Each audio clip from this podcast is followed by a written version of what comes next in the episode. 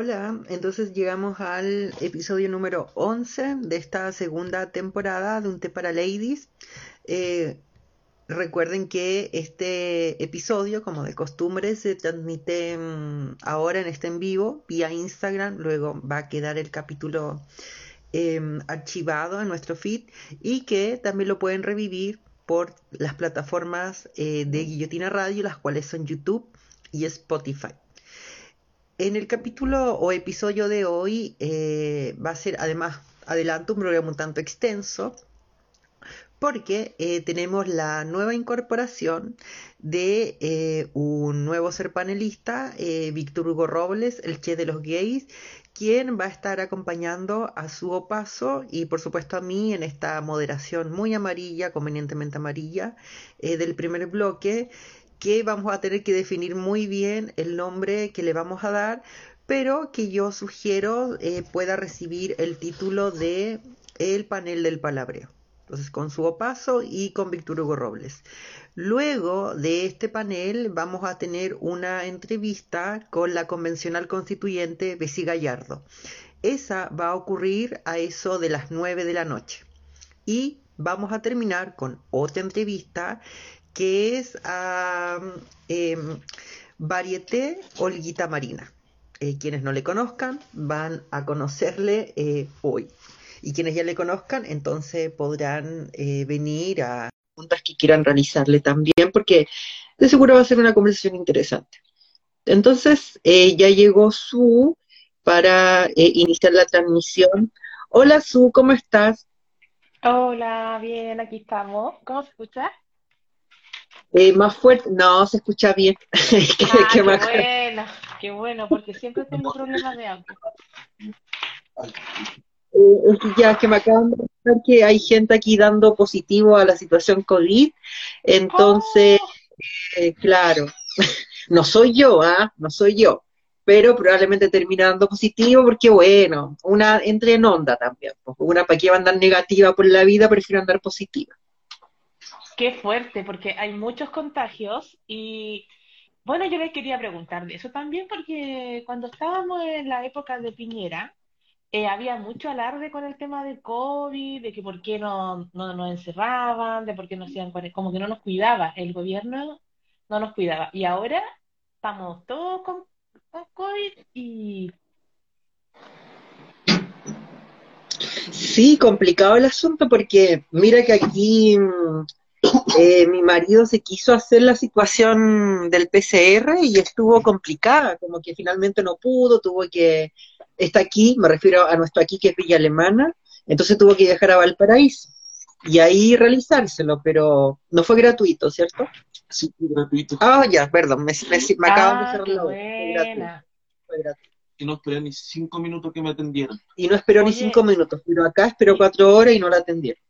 Oye, ¿y está positivo, negativo, o aprueba o rechaza? No sé, ¿no eh, intervencionismo? No, no, eh, es complejo.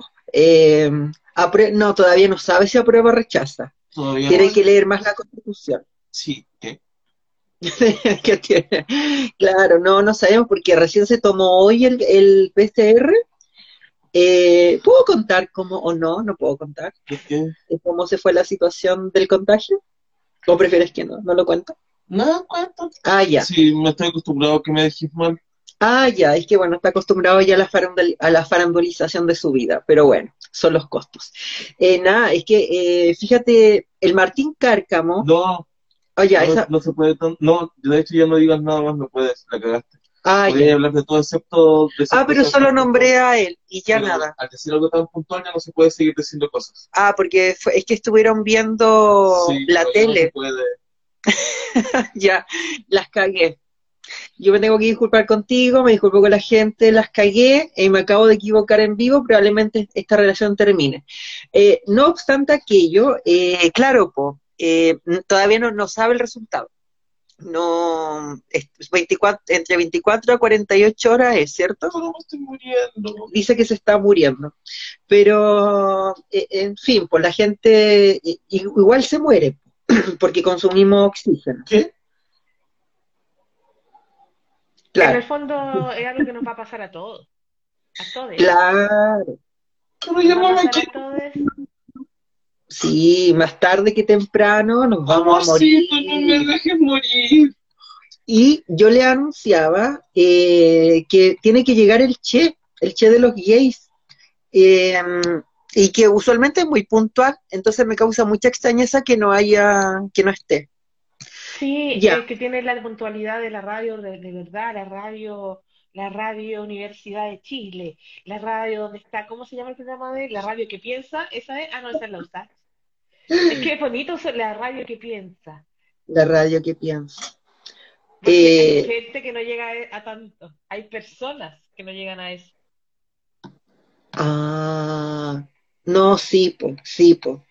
Eh, bueno, mientras llega el Che de los gays, eh, yo le yo avisaba también que vamos a tener la entrevista con Bessie Gallardo, la convencional constituyente, y también con eh, Varieté Olguita Marina, que nos van a contar algunas cosas de por qué se pusieron Olguita Marina, como y además que hay gente que no sabe de dónde viene esa referencia. Entonces hay mucho que observar, gente joven, gente de RUC, yo te diría ya 20 millones, 21 millones. Yo tengo 19 y me pasa eso.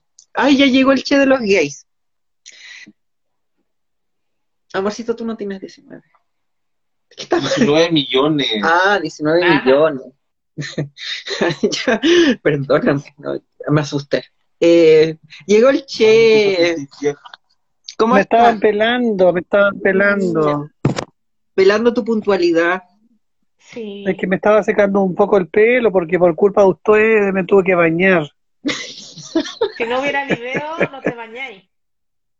No, es que yo me baño como eh, dos días por medio, Mira que sinceramente. No entiendo yo a esa gente que se baña todos los días. Hay gente que se baña todos los días. Y hay gente que se baña en la mañana y se baña en la noche. Yo no. Como vivo solo, no tengo que mostrarle el poto a nadie, a mí nomás. Entonces yo me baño cada tres días para ahorrar agua, para que se me caiga menos el pelo, porque se cae mucho pelo. Bueno, la Lilito que tiene el pelo largo se cae, ¿cierto? Cuando uno se lo lava. cae, yo dejo tapada. Y además que, sí, pues el otro día se me tapó el baño acá, no, ya como, tuve que llamar a un gaffiter, me cobró 10 lucas por sacar cuatro pelos de un hoyo que no sabía que existía. Mira, sacar cuatro O pelos sea, de en un el- hoyo por 10 lucas. Imagínate, en el baño, en el, en el desagüe, había un hoyo, ha- hay dos hoyos, pero son tres, habían tres hoyos. Yo conocía dos nomás, y hay tres. Entonces, a los 53 años, vine a descubrir que había un hoyo más que yo no conocía en el desagüe de mi baño. Quedé impresionado, oye, y por 10 lucas tuve que saberlo. Mira, eh, yo te quiero contar que también yo en la situación acá, todo el enjambre que tengo acá, tengo tres hoyos. Ya, Tres, tres hoyos. No sé si ustedes sabían. Es que es algo que a veces lo- lo- los chicos no, no, no manejan muy bien los- la idea de los tres hoyos.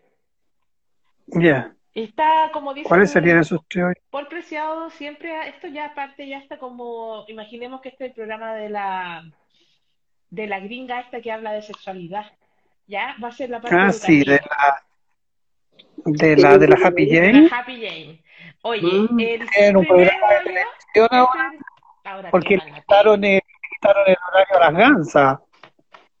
Les quitaron a las gansas. Bueno, es que sabéis que la Sí. televisión es algo tan extraño que uno no entiende. Entonces, Sí, la po. gente va y viene de la tele. Pues, si uno no va y viene, según la plata. Mm. Oye, tres hoyos. Dos como hoyos. dice Paul Preciado decía que el culo es el órgano sexual democrático por excelencia porque todos tenemos culo. Sí, Entonces ahí va uno. Está, eh, el, el, eh, digamos, ¿cómo se llama? La vagina misma es otro, Sí. otro orificio. Y está Hoyo. la uretra, está otro hoyo, y la uretra es otra. la uretra. Y te sale el pipí por Bueno, y la boca. hoyo. La boca también es hoyo. Ah, claro, mira. Ah, ¿Sabes que la vagina, la vagina, cosa que aprendí con mi querida amiga de Fundación Margen, también la vagina tiene varios hoyos internos. O sea, tiene un Ah, hoyo, por ejemplo, Ah, que es el hoyo, urinario por donde se orina, tiene otro hoyo por donde se lubrica, y así cada tiene como cuatro hoyos, la misma la, la vagina interna. Cuatro, yo me cuatro metí- dice la me chiquilla metí- de margen. Me estoy desayunando con los cuatro hoyos. Yo Me voy a ir a hecho de eso, explotar. ¿sabes que la única vez que yo pasé por la vagina fue para salir, cuando nací. Y me despedí. No, Saliste rapidito. a tiro, claro. Sobre la situación COVID, ¿están invictas? Yo, Yo no sé, porque aquí mi familia estuvieron todos enfermos en la primera etapa del COVID. Estuvieron todos enfermos, mi papá estuvo muy mal, realmente estuvo en peligro. Tuvo esta cuestión a, a los pulmones, ¿cómo se llama? Eh, Neumonía. neumonía, neumonía por COVID, estuvo como un mes en la cama, hospitalizado, que igual es raro eso de hospitalización domiciliaria. Sí, ¿O ¿Cómo va a ser hospitalización Es que así se ahorra diaria? toda la plata. Se ahorra la cama. No, pero es que él no quería ir a él, él no quiso, él no quiso hospitalizarse. No, Porque además en ese tiempo, el tiempo, la persona que se hospitalizaba moría, po. Porque ir al hospital era morirte y además que te aislaban y no veías más a tu familia. Fue el No, él no quiso. Así que aquí lo cuidamos, pues yo era la, yo era la enfermera. Entonces también cayó mi mamá, mi hermana, todos mis sobrinos. Y, y mi mamá enferma, enferma, me decía, no, si es, no es COVID, estoy enferma, resfriado nomás, me decía, estoy resfriado. Pero era COVID, pues. Ay, me dan Yo creo que tuve, porque yo tuve una, tuve una tos, tuve una tos así como de 15 días. Pero ustedes están vacunadas. Sí, de chica.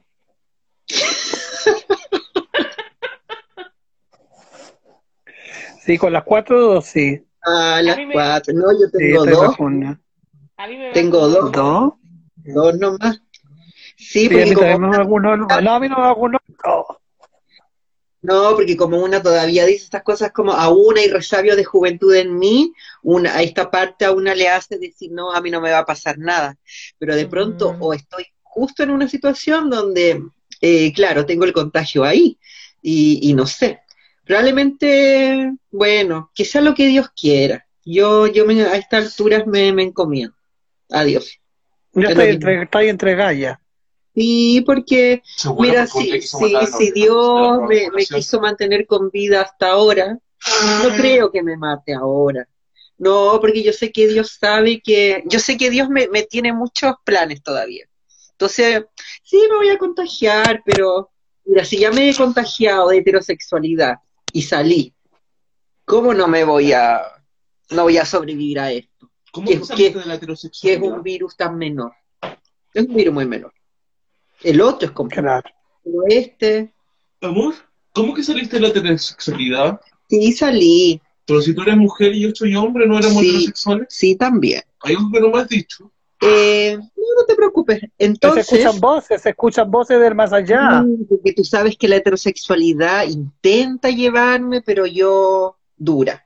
Ah, Oye, ya, tú te Yo quería aprovechar de entonces darle la bienvenida oficial al Che de los Gays, a este panel, que yo eh, postulaba un nombre que Bañada, podría ser bañada, que bañada. bañada, y que también vino bañada y está tributada, certificada y tributada. Eh, a este Sí. panel, que puede ser el panel del palabreo, ahí inventamos algún nombre, que ahora nos va a estar acompañando. Así que muy bienvenida, Che, y muchas gracias por aceptar esta invitación a venir a palabrar con nosotras a este programa tan particular. Ya, oye, pero no tenían otro panelista. ¿Qué pasó con el otro Lo panelista? despedimos, lo despedimos, Ah, sí. Sí, por porque, comunista. porque reci- el- porque recibimos muchas quejas en el. CNTV. Sí. Ay, ya, Sí, por, porque- eh, por, eh, por, por intromisión indebida el proceso eleccionario. No, Claro. eh, Andy, Andy quedó congelado, que así usamos nosotros en la televisión. Quedó Ah, congelado, pero con sueldo igual, con goce de sueldo. En este caso, como es cero, no hay problema en seguírselo pagando. No hay problema en seguírselo pagando y volvería por ahí por septiembre, pero ahí vamos a evaluar su congelación. Después del plebiscito. Oye, Mira. Su, pero yo te veo a tía. ¿ah? ¿Te ha cambiado la vida ahora que sale de la tele? Seguido, seguido. No te dicen, uy, yo la vi en la tele. Usted era la de la tele. Sí, sabéis que el otro día fui a comprar cigarros porque yo tengo el, el único vicio que tengo a esta altura es, es que me gusta fumar cigarros. Entonces me quedé sin cigarro, partí a las 12 de la noche a la, a la, a la botillería de aquí de Matazón Ya. al barrio y la señora me reconoció, yo andaba pero de pijama prácticamente, en pijama. Imagínate. y me reconoció y ah y el otro día iba esa cuestión me, me está un poquito ¿ah? me está como chocando porque yo iba súper enojada porque yo quería estacionarme para entregar un libro porque tú sabes que siempre estoy promocionando la librería y entonces fui yo misma a dejar Sí. el libro a una parte en el centro y me quiero estacionar y vienen esos tipos que te dicen dele, dele, dele y me, me obligó a irme a otro lado, a estacionarme lejos. Y no hay nada que me moleste Ya. más que un hombre me diga lo que yo tengo que hacer. Entonces me estacioné, pero muy enojada. Entonces me está... y le hice caso, por supuesto, porque si tú no le haces caso te, te apedrean el auto, no tengo idea. Entonces rayan. y viene, y viene enojada y salí como cruzando la calle y iba toda burrada, pero enojada, enojada, a entregar mi libro, bien enojada. Y pasa una persona en bici y me dice, bueno, su papá es lo más grande. Y yo vi como que al como que, oh, tu madre, no me vaya a ver con esta cara de enojón, me tengo que poner cara de, de Imagínate. onda y estaba emputecida. No, tienes que cuidar la popularidad, es muy importante. No, porque cualquiera me puede estar viendo si me saco un moco en la calle, no sé. Como cualquier cosa, sí, sí, Sí. sí tiene sus costos también, pues, Imagínate oye. después tiene salgo en sus TikTok costos. sacándome un moco. Oigan, y ustedes Tiene que, sus costos de exposición, que están hablando de, los- de- están hablando de los costos, No, pero felicitaciones. eh, hay costos que también podría traerle parece, al, al actual gobierno eh, una de estas cosas que eh, tienen que ver con la ampliación del estado de excepción. Entonces, el estado de excepción que ampliaron para lo que han denominado la macro zona sur, eh, ahora se eh, amplió eh, por 15 días. Entonces yo les quería preguntar en este panel del palabreo, eh, ¿qué piensan de esas medidas? De esa medida que o- obedece a una política más sistemática de andar mandando militares a decirle a la gente cómo tiene que portarse.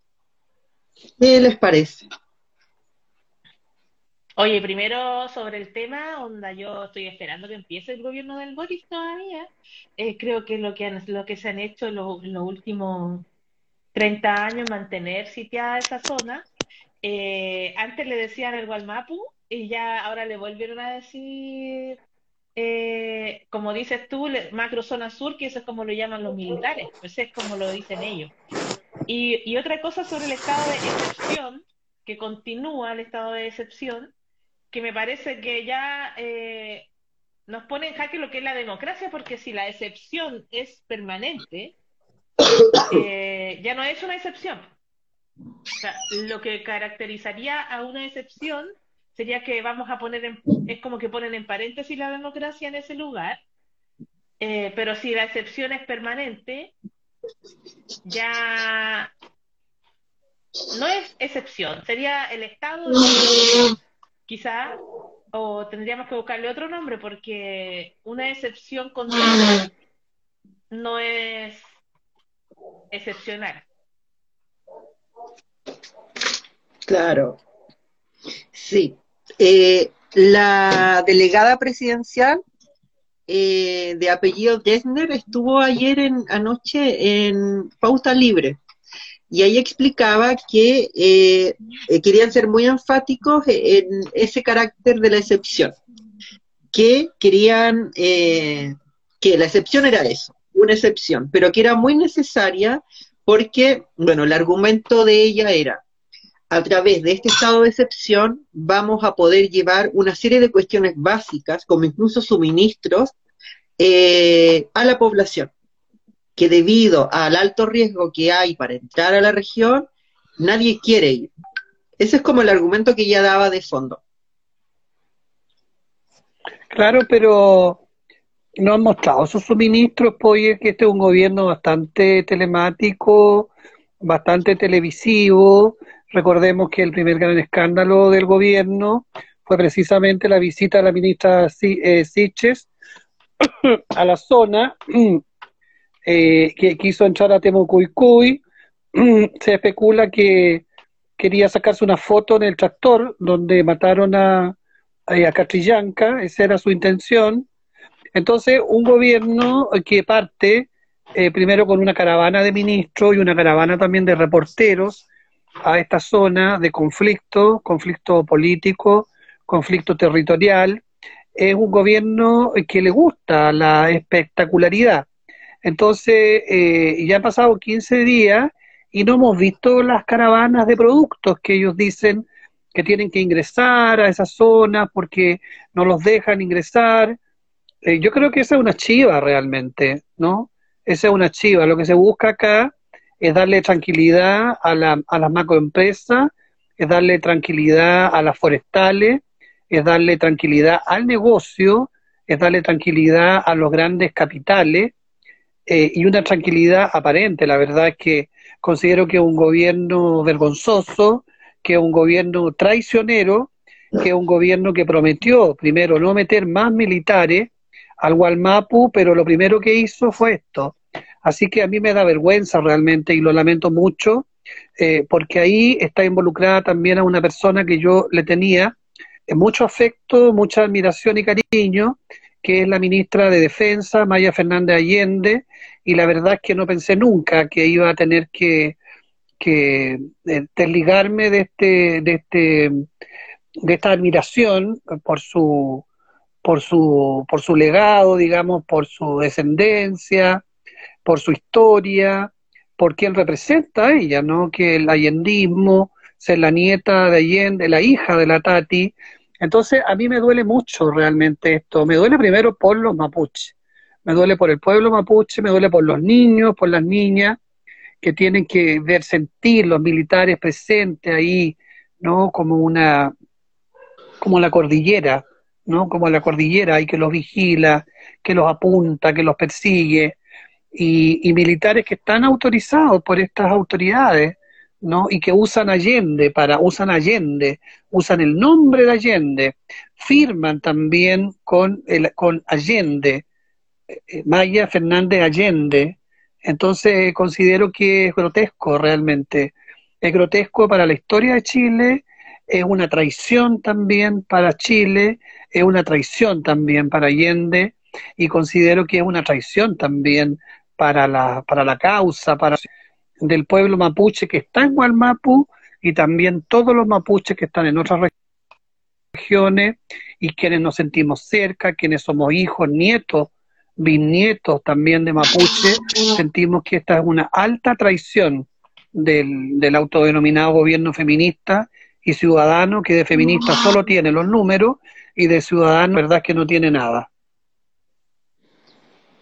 Oye, ¿qué, qué habría pasado? ¿Qué opinas tú, eh, Lilith, si una gobernara y fuera un gobierno así feminista, diferente, el gobierno diferente, el gobierno que no quiere hacer lo mismo que han hecho todos los otros, y una, y yo, por ejemplo, si hubiera sido presidenta, a mí me gusta decir, ay, si yo fuera presidenta, yo pongo ministro del Interior o ministre, pongo para ministro del Interior una persona mapuche. ¿Por qué no, no se puede, ya que no somos plurinacionales, por qué no podríamos tener autoridades? Eh, porque no tenemos, porque ahora que tenemos paridad, eh, por obligación, hay un montón de ministras y de secretarias y de cargos ejecutivos eh, que son paritarios, pero no son paritarios en esos términos. Ahí habrá racismo, ¿qué será? Que no se pone, por ejemplo, el ministro del Interior una persona mapuche Claro, sería un gesto, pero, pero de todas maneras eso no lo resuelve todo, porque tendría que ser mapuche junto con otras características, porque no es solo mapuche lo que, lo que contiene, lo que compone una, em, una, una personalidad, un ejercicio libertario del poder. Tampoco lo compone el ser hombre, tampoco lo compone el ser mujer, ¿no? Porque hay mujeres también no autoritarias, hay mujeres machistas también, hay mujeres defensoras del patriarcado, hay grandes mujeres también que han sido líderes de la extrema derecha, mujeres fascistas. Entonces, el hecho de, adquirir un género o, adquirir, o adquirir una etnia, una raza, no, eh, no es una, una resolución absoluta. es un componente, por supuesto, muy importante, pero no lo es todo. Como decir, cuando yo decía al principio, eh, antes, que, que, antes que asumiera Boric, ¿no? llamaba, impulsaba y pujaba a que nombrara autoridades abiertamente homosexuales, lesbianas y trans. Bueno, para no le dio, no, no le dio nombrar autoridades trans porque no hay ninguna autoridad trans de este gobierno, pero sí nombró a una ministra lesbiana acusada de maltrato laboral, la ministra del Deporte, y nombró a un ministro gay, el ministro de Educación, que también es un ministro que está acusado de estar ligado con el negocio del lucro en la educación. Entonces, la identidad no lo resuelve todo, necesariamente. Es un componente, por supuesto, importante, pero no lo resuelve todo. Sí, y yo también pensaba en esto de, de la nueva elite, que tanto se, se habló en un momento y que tanto también se criticó por parte de quienes están en el gobierno y quienes lo integran de alguna u otra manera más por fuera. Em, eh, hay, claro, ya no están los hasta Burguaga quizás tan presentes, eh, pero hay otros apellidos más propios de clase media, alguna clase media más acomodada, que están ahí, como... Mira, yo eh, creo que una de las cosas que pensé como cuando... Sí, por ejemplo, cuando se conformó el gobierno, es que em, todas estas personas en general, pero en general tuvieron mucho tiempo eh, en los lugares donde estaban, sobre todo en las universidades, para formarse políticamente, para ocupar cargo en distintas federaciones, para llegar a ser presidente, presidenta de esas federaciones, tenían tiempo, tenían su vida resuelta. Ellos no tenían que ir a trabajar después de terminar la clase, no tenían que tener un, trabajo con turnos de tarde, noche, mañana y después irse a una clase. Ellos se levantaban y lo único que tenían que hacer era estudiar y fin. Y el resto estar en asambleas y estar en una serie de espacios. Claro, no digo que está mal que estuvieran, pero digo que hay un componente en clase que hacía que ellos se pudieran y el resto que queríamos realmente también, pues no pudiéramos. Entonces me parece que en general el gobierno refleja esa nueva élite, una élite, claro, más clase mediera en términos generales, pero es una nueva élite. Están los mismos de siempre, van, de hecho, eh, iban a carretear en los mismos espacios, como se conocían, si no se conocían políticamente, se conocían de carretes, porque, porque frecuentan los mismos lugares. A propósito de, de, quienes llegaron al gobierno, eh, uno de los, de los principales nombres fue, sigue siendo el de Isquia porque además ocupa un ministerio que se supone es el que, eh, eh, la jefa de gabinete, la jefa de todos los otros ministros y ministras. Bueno, y digo ministro y ministra porque entiendo que no hay ministre. Em, por ahora, porque nunca saben esto de los procesos, yo no me voy a meter. Em, y mucho se ha bromeado también con que el único partido político al que pertenecería Isquia es al partido político de carabineros. Porque de pronto algo sucedió que ahora la, ministra aparece cada vez que puede diciendo, ha sido muy importante la labor de carabineros, ayer arrestaron a 225 delincuentes, antes de ayer arrestaron a 348 delincuentes. Y aparece siempre, todas sus fotos son ella, eh, paseando con carabineros, ya ni siquiera con el presidente, sino carabineros. Al punto tal que yo he pensado que Carabineros de pronto mutó una especie de buena persona y se transformó en una suerte de carabibuenos.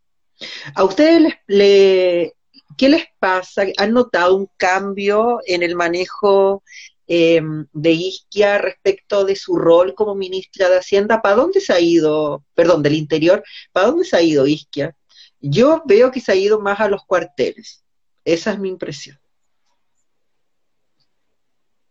Bueno, el otro día veíamos como, eh, yo me la imagino, así como le decían el chiste, Irina, ¿qué? No quiero ir mañana. Aquí sería como, Isquia, ¿qué? Hace frío. Saquemos más carabineros, porque hace mucho frío, más carabineros. Eh, no sé, subió mucho el gas, la polución del gas, Eh, frente a cualquier problema, Carabineros, parece que la fuerza policial mayores carabineros en, en las calles con más, más armamento, parece que es la tónica, tal como lo hacía también Piñera, invirtiendo mucho dinero en eso. Y por supuesto, ella siempre dándole todo el respaldo a carabineros, que entre paréntesis de las cosas más atroces que me, me tocó ver hoy, porque recién hoy me atreví a mirar redes sociales, no quería ni saber lo que estaba pasando, eh, que los, los pacos involucrados en, en el día que se asesina a Francisca Sandoval, se, se investigaron y se encontraron inocentes. claro, se investigaron Así a es. ellos. Así es. Así que con todo el respaldo de, del- de la ministra, ¿cierto? Ellos pueden hacer ese tipo de cosas, como decidir que ellos no tenían nada que ver con el caso y dejar todo en nada. La impunidad me parece que sigue siendo, o sea, es como que no veo mucha diferencia en todo lo que hemos vivido en los últimos 30 años y en especial en el gobierno de Piñera, con todos estos casos de violencias, muertes, eh, que terminan todos en, en la impunidad y en los ministros dándole todo su apoyo a estos pacos que se lo han robado todo y que me parece que a viva luz, o sea, uno los ve conversando con los con los que disparan ese día, Francisca, ¿cierto? Entonces, y los siguientes días que han habido ma- manifestaciones, hemos vuelto a ver a carabineros atrincherados cuidando a los comerciantes y atacando a los a los manifestantes. ¿Y tú, Víctor Hugo, qué piensas de este cambio que ha tenido? Y, o sea, ¿ha algún cambio? Quizá esa es una pregunta también. Sí, bueno, debo ser bien cuidadoso para hablar de isquia y no te acusen de, de misógeno, ¿no? Que hay una, hay una cuestión bien incómoda de parte de cierto feminismo cristal de este gobierno eh, que te impide o que reprimen, te reprimen eh, al eh, criticar figuras femeninas, eh, fi- figuras femeninas del gobierno y también te acusan de criticar eh, figuras femeninas del, de la izquierda o del Partido Comunista. Y la verdad es que cuando se plantean críticas al ejercicio del poder político, eh, no, por lo menos yo no mido si estoy criticando a un, a un hombre o una mujer o una persona con identidad diversa, sino que, que más bien me fijo en, en su comportamiento de poder político.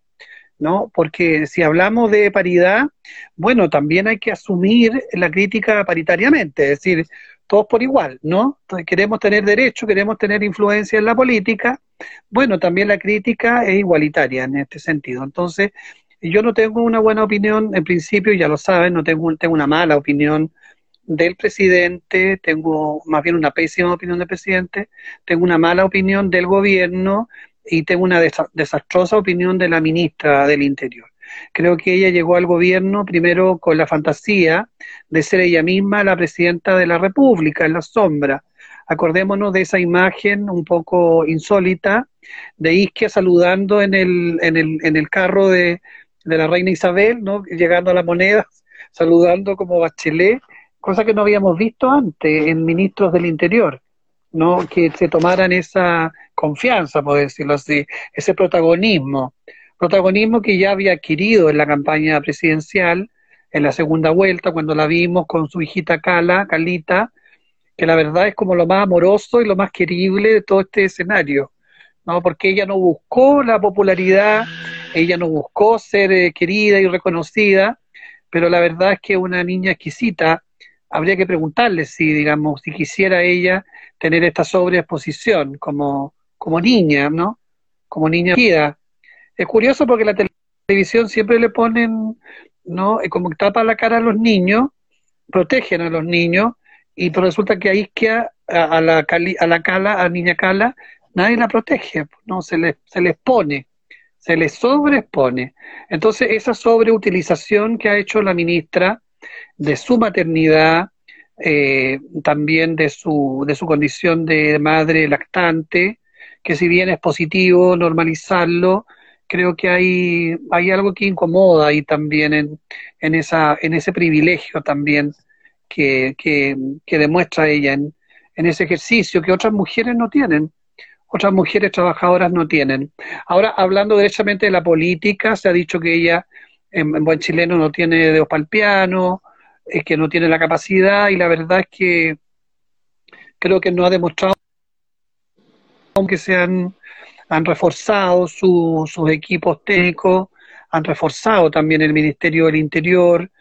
Eh, bueno, hay especulaciones de que la ministra saldría ahora en julio eh, de hecho, hay memes donde aparece Julio Iglesias, donde está la ministra del Interior y dice, bueno, no, no llego a julio, dice el, el meme.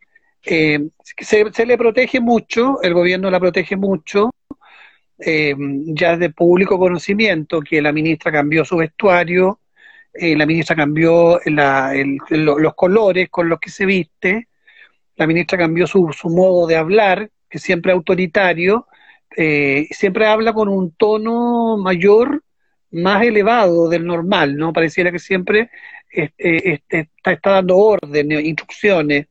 Eh, entonces creo que es complicado eh, un, un, ministro con esas características y es complicado también como busca el gobierno romantizarla. Por ejemplo, hoy día, hoy día que se, que se ella anuncia la extensión del estado de excepción constitucional, que es un fracaso para el gobierno, ¿no? Y que es una tragedia para el pueblo mapuche. Entonces, ¿qué hacen las redes sociales del Ministerio del Interior? Ponen fotos de ella con ese traje pasteles que usó hoy día, como una especie como de colección otoño-invierno. Entonces uno se pregunta, bueno, ¿es una comunicación política de gobierno eh, del modo de vestir o de la moda de una ministra? ¿O estamos hablando de política? Entonces, a mí me molesta un poco eso, eh, me, molesta que el, que el gobierno, que la comunicación política del gobierno y ciertas ministras eh, resalten eh, su característica de vestimenta, por ejemplo, y eso lo vimos en, lo, hemos visto, en principio la ministra vocera del gobierno, se le criticaba mucho a la, a la ministra, acordémonos, a la ministra vocera de Piñera, a la ministra, mm, ¿cómo se llamaba? La ministra, la doctora,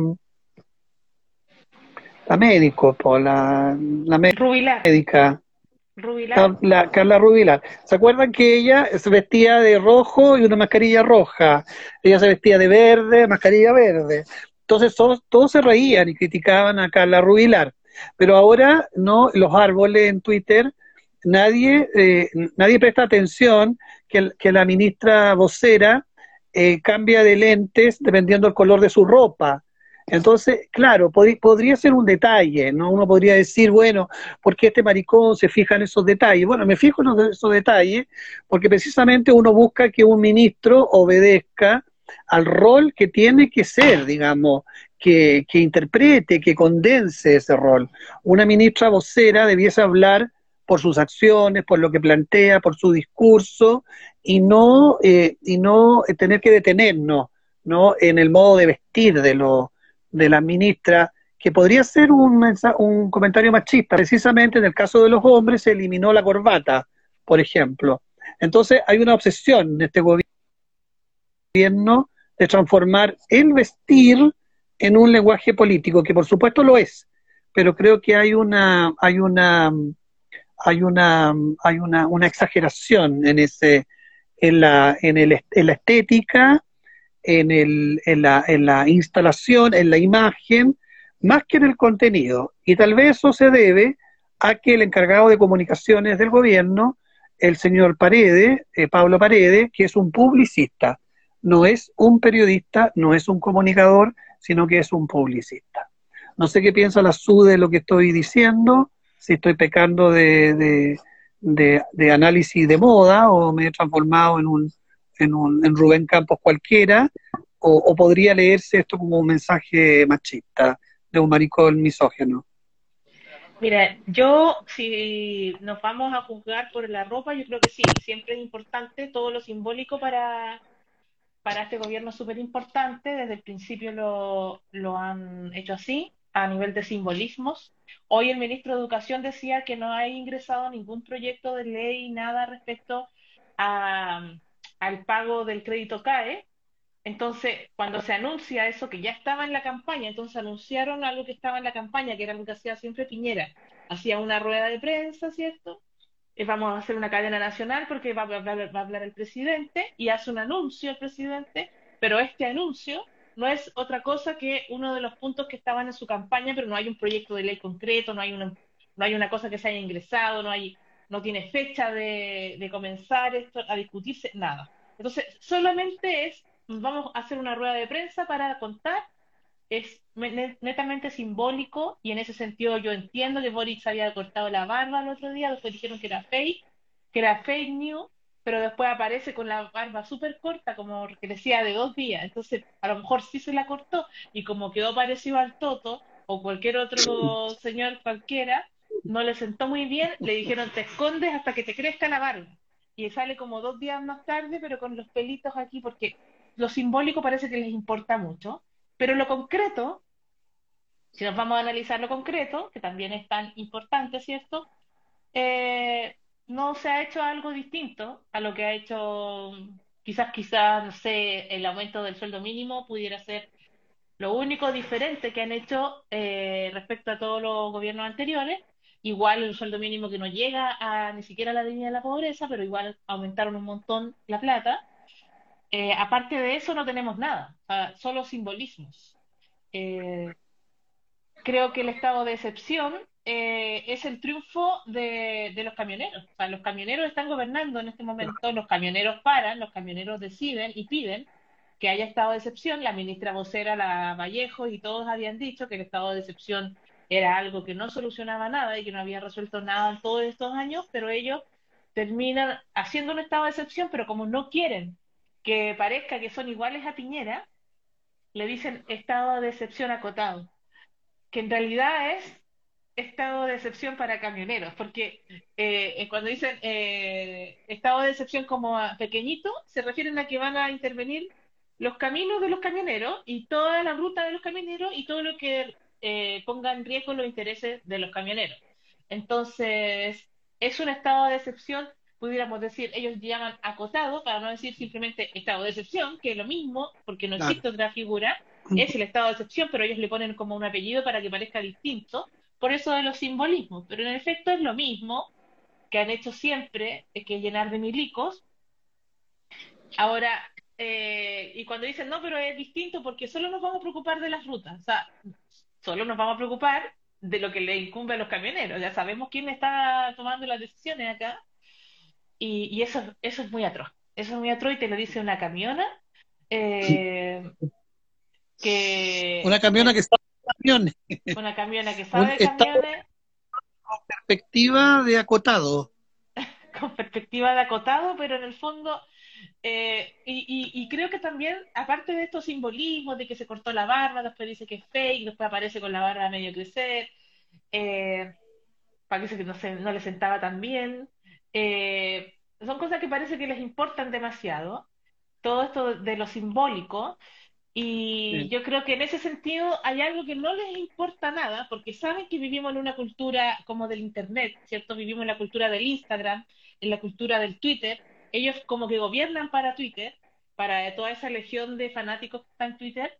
Entonces, ellos saben también que las cosas se olvidan, entonces ellos no tienen ningún problema en decir un día que no vamos a tener, no vamos a eh, tener dama, eh, y al otro día decir que sí, vamos a poner a la primera dama tal y cual ellos no tienen ningún problema con decir eh, un día que aprueban un retiro y el otro día decir que ellos no, no van a aprobar ningún retiro. Ellos no tienen problema con decir no estamos de acuerdo con el estado de excepción y el otro día decir se renueva el estado de excepción. Porque el tiempo en las redes sociales es tan corto, es tan breve, que, que no tiene ningún problema con pasar como el chaparrón de la vergüenza de decir todo lo contrario a lo que habías dicho siempre si total se va a olvidar en... Mañana ya no va a ser noticia, mañana la noticia va a ser otra. Pero eso ocurre en el mundo Twitter igual. Es un gobierno autodenominado feminista y ciudadano con exceso de estética, pero con carencia de ética, diría yo. ¿Qué, ¿Qué es lo que carece este gobierno? De ética, de ética política, de respeto a la palabra empeñada, de la ética también que nos hizo llegar donde están. Por ejemplo, en el caso de se escuchan unas cornetas hoy acá en la población del Cortijo. No sé si habrá algún partido fútbol. O dijo la merca. No, entonces nosotros de la merca son tiran fuegos artificiales. Eh, ¿Escuchan ustedes las cornetas o no? Pero no serán como las trompetas de estos jinetes del apocalipsis. ¿No será este el fin del mundo? ¿No estará ocurriendo? ¿Hay algún partido? ¿Ustedes son sí. futboleros? Sí, hay, hay, hay partidos. No tengo idea quién, pero sé que hay partidos. A lo mejor son los camioneros. Bueno, lo que decía es que un gobierno que carece de, de, de, ética. O sea, acordémonos, por ejemplo, cosa que a mí me, afecta mucho también, que fue el caso de la universidad. Acordémonos de que eh, eh, Boris se constituyó como líder que rechazaba el lucro en la educación. ¿no? Y lucharon en contra del lucro, lucharon en contra de las empresas relacionadas las famosas inmobiliarias que hacían funcionar a las universidades y que a través de las inmobiliarias sacaban el dinero de las universidades. Lo que hizo la universidad, sí, administrada por el Partido Comunista de Chile, ¿no? y donde su, administrador, donde su gerente general era Galo Eldenstein, actual subsecretario de las Fuerzas Armadas. Entonces, resulta que la persona que hizo quebrar la universidad, ¿sí? que, es eh, del Partido Comunista, ahora resulta que es subsecretario de las Fuerzas Armadas. Y cuando se lo hicimos saber a Boric, le dijimos, pero ¿cómo? ¿Cómo, pudo, ¿Cómo pudo usted luchar en contra del lucro en la educación, denunciar al Partido Comunista las, las malas prácticas del PC en la universidad, ¿sí? en el hemiciclo, en la Cámara? ¿no? ¿Cómo pudo hacer eso usted? Resulta que ahora nos nombra esta autoridad dónde está la ética política de este gobierno. Creo que ese es un caso que describe de modo bastante llamativo y nítido la falta de ética de este gobierno. Y así hay otros casos también de autoridades que han sido nombradas que no tienen eh, la, ética que, este gobierno publicitó y sus mismas prácticas también, como bien dice su paso, ellos fueron promotores, impulsores, bailaron cueca, eh, mira, hicieron todo lo posible, ¿no? Hicieron fallas, rondas infantiles, recorrieron calles, golpearon puertas para los retiros de, la AFP. Resulta que ahora que son gobiernos, los retiros son malos porque provocan la inflación. No hubo retiro, pero igual hay inflación. ¿no? Entonces, proclaman algo, declaran algo en la política cuando fueron cuando, fueron oposición y ahora que son gobierno, ¿no? Hacen exactamente lo mismo que hizo Piñera en su momento. Entonces yo no sé si seguimos todavía en el gobierno de Piñera o si realmente hubo un cambio político, hubo un cambio de gobierno, ¿no? No sabemos si realmente el cuco de Cas, el cuco del fascismo, ¿no? Que para que no el fascismo, no sabemos realmente si derrotamos al fascismo a mí no me queda claro si realmente hubo una derrota del fascismo. Siguen las cornetas. Yo diría en todo caso que tal vez no sea la corneta, sino que es el marido de la Lili. O mi amante, porque, porque recuerden que descubrimos el programa pasado que tengo dos amantes, que me puesto con el director y con, ya no sé con quién, y con, alguien que, que no lo puedo nombrar porque es que no sé qué pasa que últimamente no puedo nombrar gente. No sé. Estoy firmando contratos muy extraños.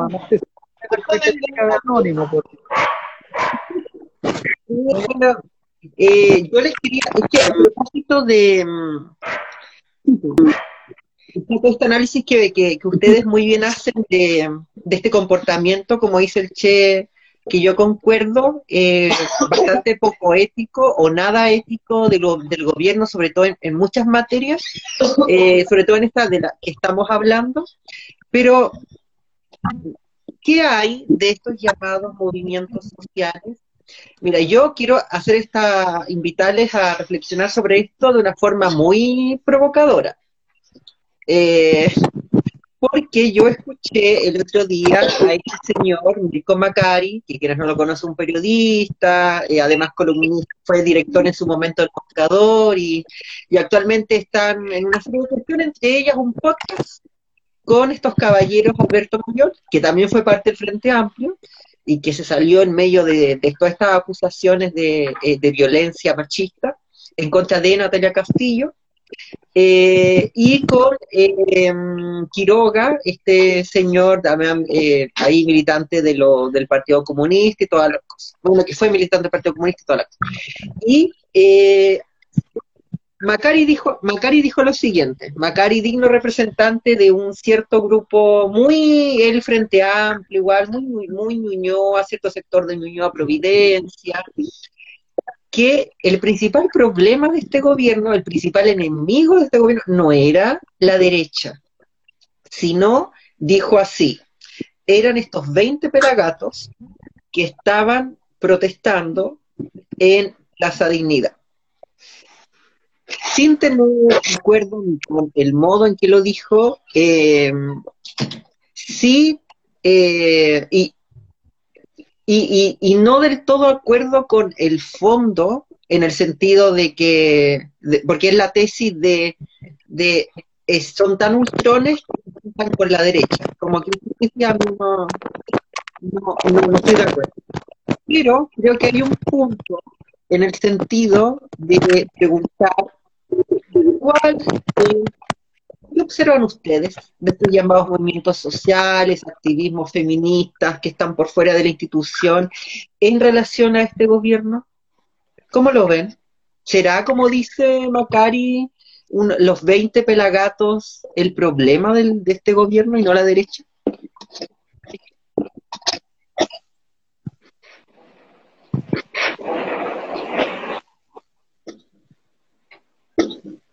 Ah, Aprovechando que mi perrita dejó de ladrar, ah, yo diría que si alguien no pone a, como ministro del Interior a un mapuche, es porque los mapuches son, en la práctica, el enemigo del Estado-Nación chileno. O viceversa. Y si Mirko Macari, que votó por Piñera, eh, hay que siempre decir eso, eh, si Mirko Macari eh, piensa que el peor enemigo del gobierno son los movimientos sociales de las izquierdas más radicalizadas que no están gobernando en este momento, me da la impresión de que eso es porque entonces vuelvo a tener, si, si, yo le creyera algo al señor Macari, sería, entonces existe el gobierno, la derecha, están unidos, ¿cierto?, juntos, y su enemigo, las izquierdas que quieren destruir el capitalismo y quieren derechos sociales y no se conforman con una nueva constitución y no se conforman con nada. Entonces, en ese caso, Mirko Macari, al hacer ese análisis, está reafirmando que el gobierno de Piñera gobierna con la derecha y es enemigo del pueblo, del pueblo organizado que quiere realmente cambios estructurales y no meros cambios simbólicos reconocer que las personas que se manifiestan son el enemigo del gobierno, yo creo que pone nuevamente eh, como que explicita, deja más en claro que si tú no pones un mapuche en el Ministerio del Interior es porque ellos son los enemigos. Si tú no pones a, estas a estos ultrones, no los vas a tomar en cuenta lo que te digan porque ellos son, son los enemigos. Entonces ya sabemos de qué lado están. Y de ese lado está la exconcertación y la derecha unida. Porque, como decía, y siempre me gusta recordar ese poema de Nicanor, la derecha y la izquierda unida jamás serán vencidas. Entonces me da la impresión de que no hay nada mejor para ellos que tener estos discursos de izquierda, usar la estética del mundo progre, pero gobernar con la derecha. De hecho, pusieron a Sutil, ¿no? Lo llevaron a un paseo a Sutil, eh, los, ministros, los ministros de Hacienda y de, y de Economía son, de, son neoliberales, no hay nadie más neoliberal que los, que los que van a tomar todas las decisiones. De hecho, no hay ayudas económicas, no hay ayudas económicas, eh, no hay, o sea, no sé en qué medida eh, este gobierno, no pudiéramos decir que un gobierno como idéntico al de Piñera, es también bastante ineficiente, no, no, no, no hacen muchas cosas, eh, no se caracterizan por la eficiencia tampoco. Entonces, me parece que situarnos así eh, explicita de qué lado están. Lo que, lo que yo creo es que mm, los grandes enemigos de este gobierno es la secta de árboles que tiene a su alrededor. y que defiende a este gobierno ciegamente y que hacen poco por eh, valorar a este gobierno. Mira, si hay algo que yo rescato de Boris, que es bastante poco, pero hay rescato yo de algo de él. No sé si lo hace con genuina eh, capacidad crítica, autocrítica, o es una estrategia de él. Pero siempre me gusta él cuando sospecha, cuando no se cree todo el cuento y cuando asume también que hay personas que piensan distinto. ¿no? Se habló del plebiscito eh, antes que el gobierno interviniera, como lo está haciendo ahora abiertamente, él señaló la importancia de que hubiesen alternativas, ¿no? que hubiese la alternativa apruebo y la alternativa rechazo, y que las dos alternativas eran tan legítimas ¿no? como lo son en cualquier votación. Las personas son libres de decidir de modo informado, eh, de modo secreto también, tú votas según tu conciencia, según lo que tú deseas votar, ¿no? Eh, ciudadanos adultos.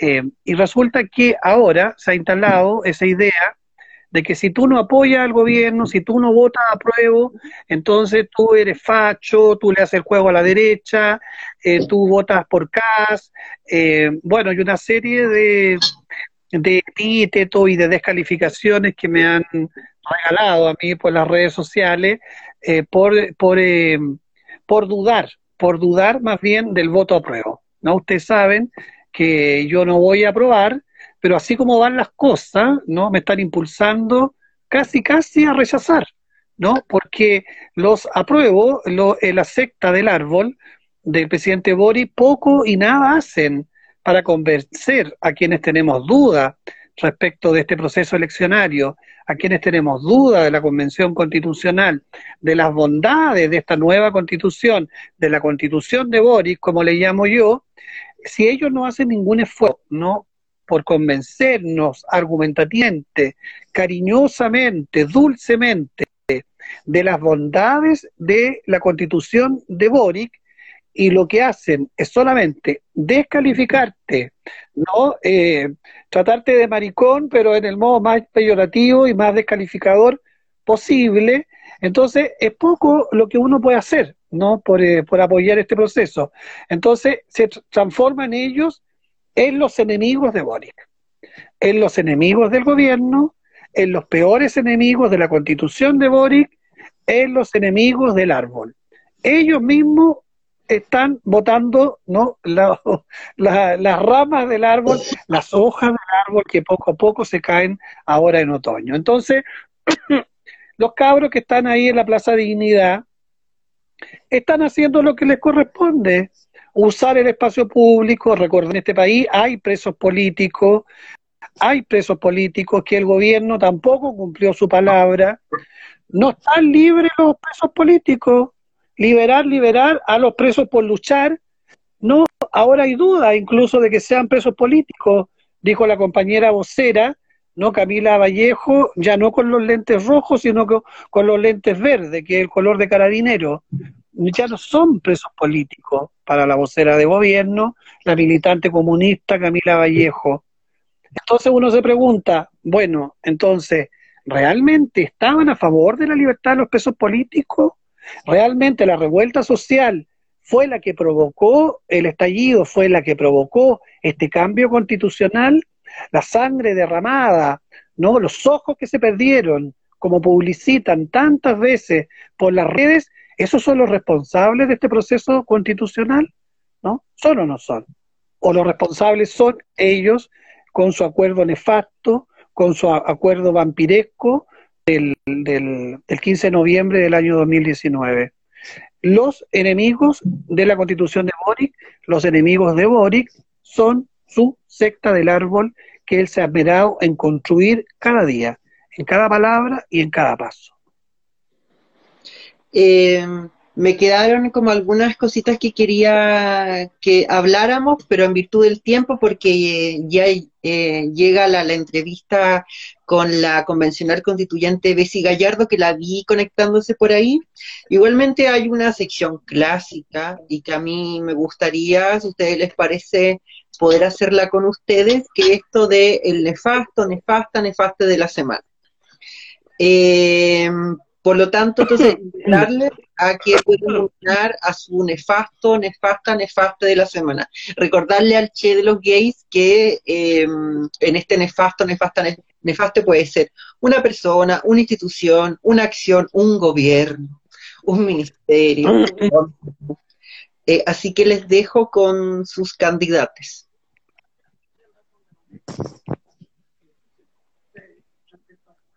Ah, de nuevo, Ya. que yo pongo mudo porque si no hay mucho ruido acá.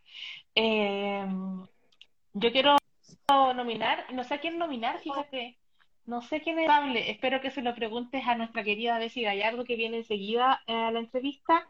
Yo quiero eh, nominar eh, a todos los que no aprobaron eh, la nacionalización del cobre, de la Conti, de la Conti, y espero Me que se lo, se lo preguntes a la, a la vez y te quedas con Me ella. sumo, me No, sumo. porque ¿cómo crees que van a financiar? Yo quiero saber, quiero saberlo todo. Me voy a quedar muy pegada mirando la entrevista porque quiero saber cómo van a financiar. ¿Quién no aprobó la nacionalización? ¿De quién chucha es el cobre entonces? ¿Y cómo vamos a poner la platita para todos esos lindos derechos que están escritos en la nueva constitución? Eh, pero ¿cómo eso hay que, pa- hay que pagar? Hay que pagar, hay que poner la platita. Entonces, si no hay plata del cobre, ¿de dónde, de dónde sacamos la platita? muy bien, Su. Entonces, Che, ¿tú te sumas a ese nefasto? Me sumo, pero tengo otro nefasto y además que voy a dejar una pregunta a mi querida amiga Bessie Gallardo. Ustedes saben que yo soy crítico de la Convención Constitucional, pero sin embargo rescato yo la nobleza, rescato el trabajo de, de, de varios constitucionales, ¿no? Con los cuales he tenido alguna relación, han participado en mi programa, siempre viva en vivo, de Radio Universidad de Chile, los días domingos a las 10 de la noche, en el 102.5 del Dial FM, siempre viva, nunca en viva.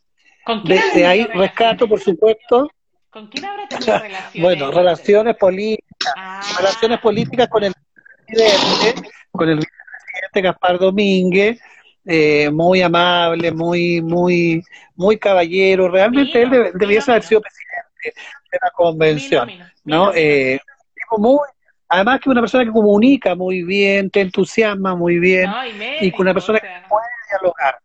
¿Ah? y médico más encima, Claro. no, mino, mino. médico y además del gremio, del gremio de las locas. Entonces, encantador. Le mando un beso desde acá a nuestro querido Gaspar Domínguez. Y por supuesto con la Betsy, porque también es parte del gremio, es parte de nuestra familia cola, marica, travesti, tortillera. Eh, bueno, mi nominado de la semana es el Ceremi de la Salud de la región metropolitana. Hoy día, junto a acompañarme también por culpa de ustedes y lavarme el pelo, por culpa de ustedes, ¿no? Por el café de Lady, porque hay que llegar perfumada y bonita. Me desperté y me levanté a un cuarto a las 7 de la mañana, porque había una, una cuenta pública, ¿no ves que ahora estamos en modo cuenta pública? que lo están haciendo todos los servicios, todos los ministerios, y el miércoles le toca al presidente del árbol hacer su propia cuenta pública en Valparaíso.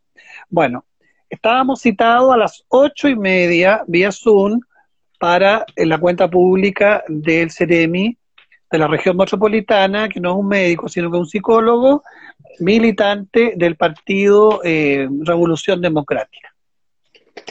Eh, empezó la transmisión por Zoom a las nueve y tanto. O sea, hubo media hora en que conectar eh, telemáticamente, porque como el gobierno está en instalación, parece que eso incluye la instalación también electrónica. Eh, al principio hubo un saludo, así como tipo Cecilia Boloco, de una Lamien mapuche, que desgraciadamente, con todo el respeto que uno que siento por su por su origen, no por su lucha, la usaron ahí realmente para no para mostrar una imagen de integración que es falsa. Eh, y ella era la presentadora, nunca supimos quién era, cómo se llamaba, presentó al Ceremi, que ingresó después de 10 minutos, porque no se conectaba tampoco, no se podía conectar. Bueno, eso podría ser todo eso aceptable, podría ser comprensible por, por sus fallas técnicas, pero lo que no es comprensible, no es comprensible, y esa va mi crítica, es que después de una hora y media de hablar de los murciélagos, de hablar de la, del COVID, de los mariscos para la Semana Santa, de todo lo que hace ¿no? el Ceremi de Salud, acordémonos que los Ceremi de Salud son muy importantes, ¿no? Si nos acordamos la señora Rosita Ollarse, ¿no? que con su bata iba ahí a sacar parte, ahí lo, cuando estaban los pescados malos ahí en, la, ¿no? en el mercado central, ¿no? son muy mediáticos los, los Ceremi. De hecho, este mismo Ceremi fue el que se peleó con Gary Medel a propósito de lo que ocurrió en un concierto donde Gary llegó sin su, sin su pasaporte cuando, cuando se había puesto la vacuna, pues igual ese es un error no del sistema, del CEREMI. Bueno, la cosa es que después de media, una hora y media de hablar de todo esto, nunca habló y nunca mencionó eh, las palabras claves para nosotros, los activistas, que es el VIH-Sida. O sea, el año pasado la Ceremi de Salud no hizo nada. El VIH-Sida no fue parte de sus políticas públicas y tampoco, al parecer, sería ahora parte de las proyecciones del gobierno regional de la región metropolitana. Así que mi nominado es al señor psicólogo, eh, Ceremi de la de Salud de la región metropolitana, que no hay ahora cómo arreglar el entuerto. Creo que están citando reuniones exclusivas con algunas organizaciones para ver cómo lo podemos solucionar, tal vez un proyectito por aquí, unas luquitas por allá, para solucionar este problema. Pero las políticas públicas de VIH del gobierno, ¿dónde están?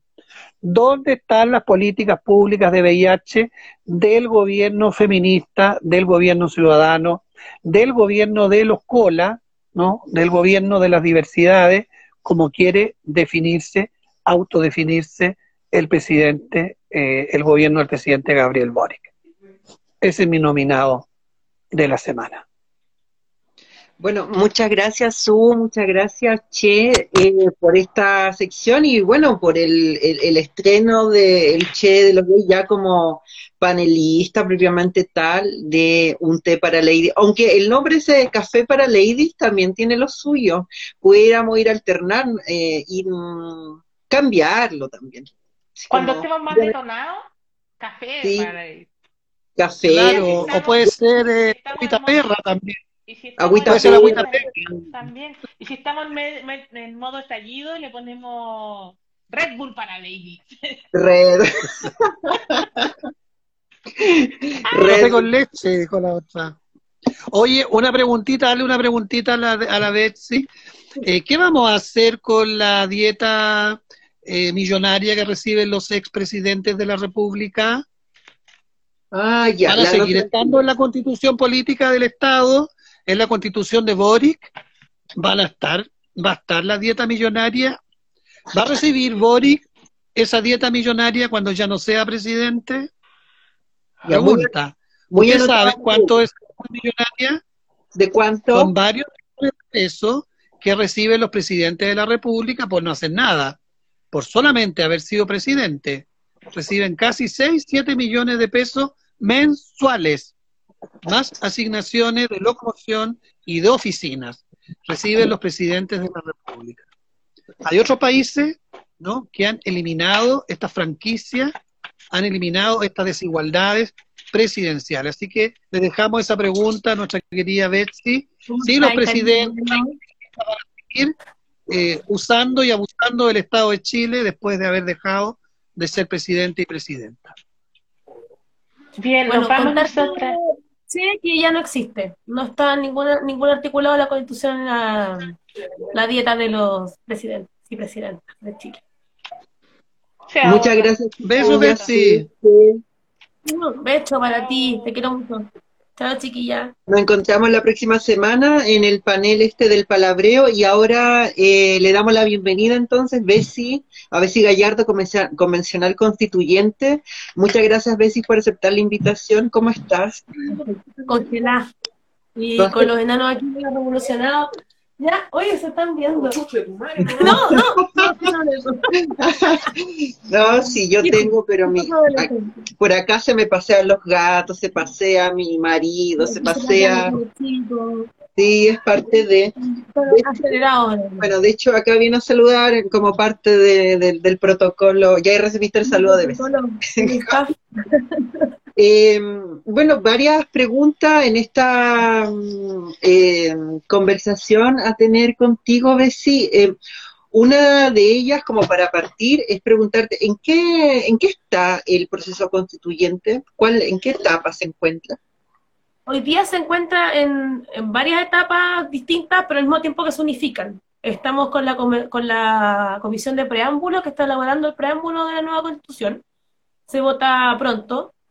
También estamos con el tema de las transitorias, em, porque evidentemente cualquier constitución tiene que tener articulados transitorios porque hay que entender que las leyes rigen in actum, pero las constituciones eh, necesitan plazos para empezar a regir y necesitan nuevas leyes.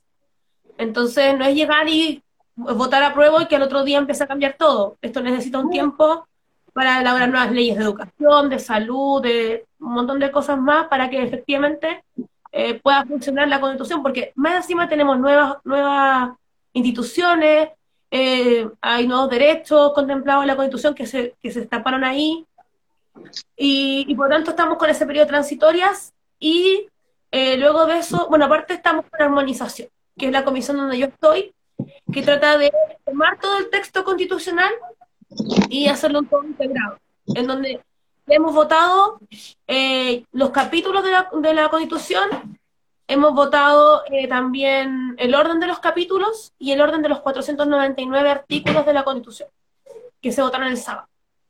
Así que ya tenemos orden y, y por lo tanto ya mañana nos entrega la Secretaría esta, esta nuevo, este trabajo hecho en estas dos semanas.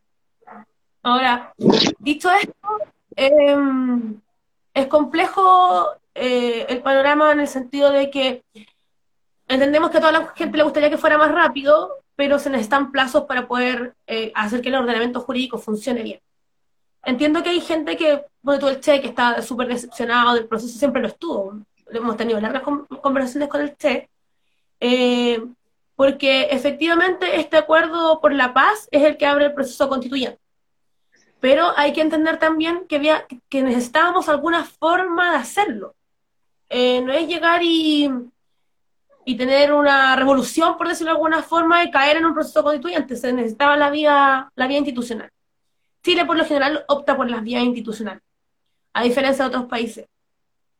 Y, y yo creo que en algo tiene, tiene razón el, el, el Víctor, en el sentido de que cuando hablamos de presos de la revuelta, eh, hay que entender una cosa, la prisión preventiva se ha usado como herramienta de represión política. Eh, y se, se ha llevado mucha gente a la cárcel como pena anticipada, por delitos muy menores. O sea, no uno va a comparar un robo con intimidación con un saqueo, por ejemplo. Entonces, eh, es, lógico que haya una desilusión por parte de la ciudadanía, al menos yo también la siento por mi lado, porque eh, supone que hay una promesa de liberar a los presos de la revuelta y yo creo que es una promesa que se tiene que cumplir. O sea, eh, más allá de que yo sea parte de un colectivo que con con el gobierno de turno, yo creo que efectivamente los presos de la revuelta tienen que ser liberados o al menos llevados a juicio pronto. Más de dos años en, en prisión preventiva no es justo. Así que ahí le doy el punto a, a Víctor Hugo.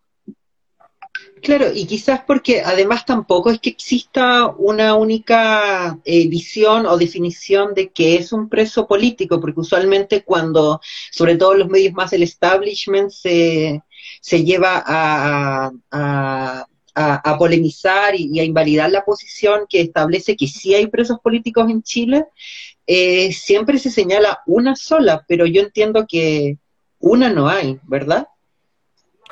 O sea, desde el punto de vista jurídico, un preso político es alguien que está preso de conciencia, que por solamente su forma de pensar es tomado detenido. Ahora, yo creo que en el caso de, de muchos de los presos de la revuelta, eh, la prisión preventiva sí se ha usado como herramienta de represión política como pena anticipada. Y muchos han quedado absueltos incluso. Entonces, eso habla también de que, por cierto, la prisión preventiva es una cuestión que está mal utilizada en general en el, en- el derecho penal chileno. Eh, las fiscalías lo usan muy mal. Eh, y tampoco se entiende que haya gente que lleve más de dos años en, en proceso. O sea, sin, se supone que el sistema jurídico penal, la idea es que sea lo más rápido y, y acelerado posible. Pero hay gente que puede estar en juicios ordinarios, por ejemplo, sin prisiones preventivas, y, perdón, en juicios abreviados sin prisiones preventivas, dada la calidad de la pena, y no lo están. Se, se usó la, la medida más, más gravosa del sistema. Eh, hay otros tipos de presión, por ejemplo, no sé, po, eh, reclusión nocturna en la casa, o re- reclusión total en la casa, o firma mensual, arraigo nacional. bueno, hemos, tenido casos clásicos donde a la gente se le deja libertad eh, pese a la comisión del delito. Entonces yo creo que en el caso de los presos de la revuelta sí eso se ha usado, por supuesto, como herramienta por represión política. Comprendo. Eh, entonces tú nos hablabas desde que iba este, en qué está este proceso constituyente, eh, pero hay cosas que ya están listas. Una de ellas tiene que ver con la definición que se ha dado del Estado. Entonces se ha presentado como un Estado plurinacional, intercultural, Este es nuestro primer artículo. Ya, y también El primer artículo de la, de la actual, o sea, de la, del borrador de nueva constitución es que el Estado, se reconoce el Estado como un Estado social y democrático de derechos. Eh, plurinacional, multicultural, etcétera. Ahora, eh, se reconoce también la democracia paritaria. O sea, que sea una democracia que deje en la misma, en la misma posición a hombres y mujeres. Los voy a... Porque para que sepan, yo tengo que trabajar con mi constitución con- constan- constantemente. Eh, y además se reconoce a Chile como un país eh, con principios ecológicos. Y eso es una gran innovación en el mundo del derecho. Porque nunca se había reconocido algo así en ninguna constitución desde hace desde el, desde el inicio de la constitución chilena. Entonces, claro, tiene varias innovaciones esta constitución. Eh, y tiene muchos principios que nunca se habían utilizado, o que al menos nunca se habían constitucionalizado. Y eso ya en el ejercicio de leer la constitución es bastante interesante. En, en términos concretos, ¿qué va a implicar que tengamos, eh, bueno, si se aprueba, ojalá sí sea, eh, pero nunca se sabe, pero si se aprueba y tenemos esta nueva constitución, ¿qué va a implicar que en, lo concreto que vayamos a tener un Estado eh, plurinacional, intercultural, también con principios ecológicos? A ver, primero significa que cuan- cuando nosotros hablamos de un Estado social y democrático de derecho, superamos el Estado subsidiario, que es este Estado que permite que los privados y los particulares hagan lo que quieran como un negocio y el Estado simplemente se queda mirando y toma el Estado un rol mucho más preponderante.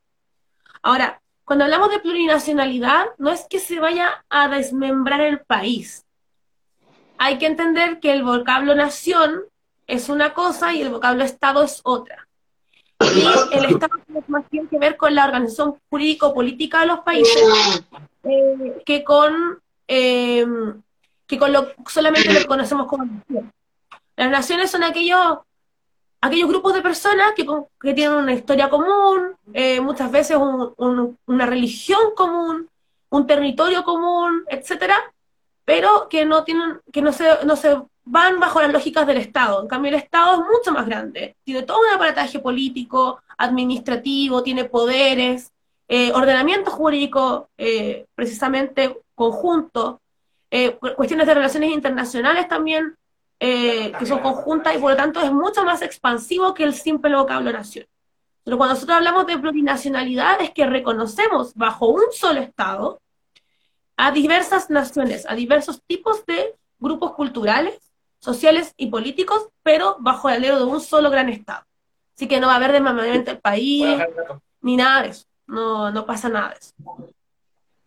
Y Ahora- ya, sí. Sí, cuando hablamos de algo intercultural y ecológico, hablamos de que reconocemos las distintas culturas que tienen las personas. Y cuando hablamos de ecológico, es que salimos de esta, de esta visión antropocéntrica, en donde el ser humano es el centro de todo, y entramos a una visión más bien ecocéntrica, que quiere decir que entendemos que el ser humano es un todo integrado con el medio ambiente. Y es parte de esto, y por lo tanto un mamífero más. O sea, eh, usted puede decir, sí, pero somos la raza dominante. De acuerdo, me da lo mismo. Si el tema es que nosotros no estamos fuera del planeta, sino que estamos inmersos en él, y inmersos en los ecosistemas. Y por lo tanto es deber del Estado proteger esos ec- ecosistemas, no solamente en favor de eh, los ecosistemas en sí mismos, que tienen que ver con plantas, animales, etcétera, sino que también en favor de las comunidades. Y eso es súper importante en el, en el estado en el, en el que estamos, o sea, entendiendo que estamos en medio de una crisis social y ecológica, eh, entendiendo que eh, no nos queda más planeta que depredar, y por lo tanto va a, tener, va a tener que el Estado y la sociedad en su conjunto también ponerse en ese lugar. Eh, También, además de estas características eh, que va a tener el Estado, eh, una nueva institucionalidad, eh, se ha hablado mucho de lo que se han consagrado una serie de derechos sociales. Entonces, me gustaría preguntarte cuáles son estos derechos sociales que ya se han aprobado por el pleno de la, Constitución, de, la, Convención y en qué van a consistir. Mira, uno de los grandes eh, cambios de, dentro de lo que es hoy día la actual constitución a lo que nosotros estamos redactando es, por ejemplo, temas de educación, salud, vivienda, eh, derecho a huelga, derechos de los trabajadores y trabajadoras, etcétera. ¿Por qué digo que son como grandes, mis perras están jugando, ¿por qué digo yo que son eh, como grandes cambios? Porque em, hoy día lo que se garantiza es el acceso a la educación más no la calidad en la educación. Cuando digo que garantizo acceso, no garantizo, por ejemplo, que eh, los colegios en las comunidades escolares puedan tomar sus propias decisiones. O solamente le digo a la, a, la gente, yo Estado voy a poner colegios públicos, no me aseguro calidad, nada, solamente acceso, en caso de que usted no pueda efectivamente pagar por la educación de sus hijos. Aquí nosotros no, nosotros tendemos a eh, hablar de eh, educación gratuita en todos los niveles, pero además de calidad. Me pueden preguntar, pero es que, ¿cómo se ve la calidad? Bueno, se ve bajo estándares, bajo estándares internacionales, etcétera. Eh, no es que uno llegue y haga así estándares para materia educacional. Eh, también el tema de la salud, que es un, todo, es un sistema público de salud, eh, donde no solamente se garantiza acceso a la salud, sino que también se garantiza calidad en la, en la atención de salud. Y em, a diferencia de otro, del antiguo sistema que teníamos hoy día con el FONASA, eh, entender que un sistema unificado de salud tiene que ver con, evidentemente, que usted va a poder seguir pagando un seguro complementario, pero podrían acabarse las ISABRES, por ejemplo. Entonces, lo que hoy día conocemos con estas lógicas del mercado, con la nueva constitución, eh, se desvanece o tiende a desvanecerse. Otros derechos que tenemos, eh, o en la escala de derechos, es, por ejemplo, la seguridad social. Cuando hablamos de seguridad social, no hablamos solamente del sistema de AFPs. Hablamos de un sistema de seguridad social que atiende las necesidades de las personas a propósito de si tienen una discapacidad, a propósito de la, de la vejez, del trabajo, como por ejemplo las mutualidades, etc. Y eh, que no es un sistema de capitalización individual, a mí, uno no puede seguir viendo las AFPs como una cuestión de ahorro, sino que uno tiene que entender que la seguridad social es un todo integrado que se ve no solamente para el momento de la vejez, sino que también para otras etapas de la vida, como por ejemplo las pensiones de sobrevivencia, que son parte de la seguridad social actual, o eh, las pensiones de viudez, por ejemplo. Entonces, todo esto va a estar en un solo gran sistema de seguridad, de seguridad social. Y eso nosotros creemos que es un avance porque es lo que pasa en la mayoría de los países desarrollados. O sea, no, no aquí no hay nada descabellado, ni mucho menos. Lo otro es el derecho a la huelga. Y entendimos el derecho a la huelga y entendimos los derechos de los trabajadores y trabajadoras en general desde lógicas de, por ejemplo, el trabajo decente, el salario digno, pero además desde fortalecer el derecho a la huelga. Porque hoy día el derecho a la huelga no existe técnicamente. O sea, uno puede ir a huelga, pero hay prácticas antisindicales o se puede contratar trabajadores en caso de que la empresa esté en huelga, etcétera. Entonces, la única forma que tienen de presión los trabajadores y trabajadoras en Chile es la huelga. No hay otra para poder sentarse de igual a igual con, un, con la negociación colectiva. Y no hay otra forma de sentarse de igual a igual con un empleador. Entonces, en ese sentido, nosotros fortalecemos el derecho a la huelga. Y eh, de ese derecho a huelga lo sacamos a ciertas instituciones, carabineros, eh, Fuerzas Armadas y de Orden, porque entendemos eh, que, que, no se pueden regir bajo las mismas lógicas que de cualquier empleado tradicional. Dentro de esos derechos, bueno, sociales fundamentales, eh, se ha hablado, bueno, tú lo mencionaste recién, este concepto de el trabajo decente. Y también otro que es el de vivienda digna. Entonces me gustaría preguntarte, eh, ¿cómo se entienden eh, tanto este concepto de trabajo decente, cómo se entiende y en, qué, consiste, y lo mismo para el de vivienda digna. Ya, a ver, primero nosotros cuando hablamos del trabajo decente hablamos de que cualquier persona, todas las personas tienen derecho al trabajo y a su libre elección, ¿ya? Ahora, cuando nosotros hablamos de decencia en el trabajo, es que hayan condiciones de trabajo equitativas a la seguridad del trabajo, a la salud, al descanso, al disfrute de la vida de un trabajador o trabajadora, pero también al reconocimiento de eh, garantías de indemnidad y respeto a los derechos fundamentales en, los ambientes de trabajo. Pero además nosotros eh, hablamos en el en el inciso siguiente, de la remuneración, equitativa. Justa y suficiente. O sea, no es solamente como que solo que sea equitativa, que tiene que ser justa y suficiente. Entendiendo que el, el salario debe alcanzar para la vida, sin necesidad de endeudarse. ¿Ya? Ahora, esto debe asegurar el sustento de la familia. Y es lógico, si uno, el, trabajo es un derecho, pero al mismo tiempo algo de lo cual no podemos escapar. Yo no podría decir un día, no, mejor trabajar, total, mañana da lo mismo. Entonces, tengo que blindar al derecho al trabajo, a la libre elección del trabajo con otras cosas, que son estos como, como, eh, como vocablos que se usan dentro del articulado. Tiempo libre, descanso, seguridad en el trabajo, condiciones laborales equitativas y además una remuneración equitativa justa y suficiente. Esto va a lograr que el código del trabajo tenga que cambiar. Y también va a lograr que dejemos de hablar de, por ejemplo, salario mínimo. Y podamos hablar de salario digno. ¿Ya? ¿Cómo establecemos qué es el salario digno? Bueno, según lo que gasta cada familia. ¿Ya? Tenemos que considerar vivienda, tendríamos que considerar cuentas de, de agua, luz, etcétera, comida, etcétera. no es eh, cualquier cosa. Es entender que el trabajo es una obligación para las personas, pero al mismo tiempo un derecho. Y eso quedó la título. eh, no, bueno, ya. Ah, la vivienda. Sí, cuando hablamos de vivienda, de derecho a la vivienda, lo, lo hablamos también desde un prisma de, em, de dignidad y de suficiencia.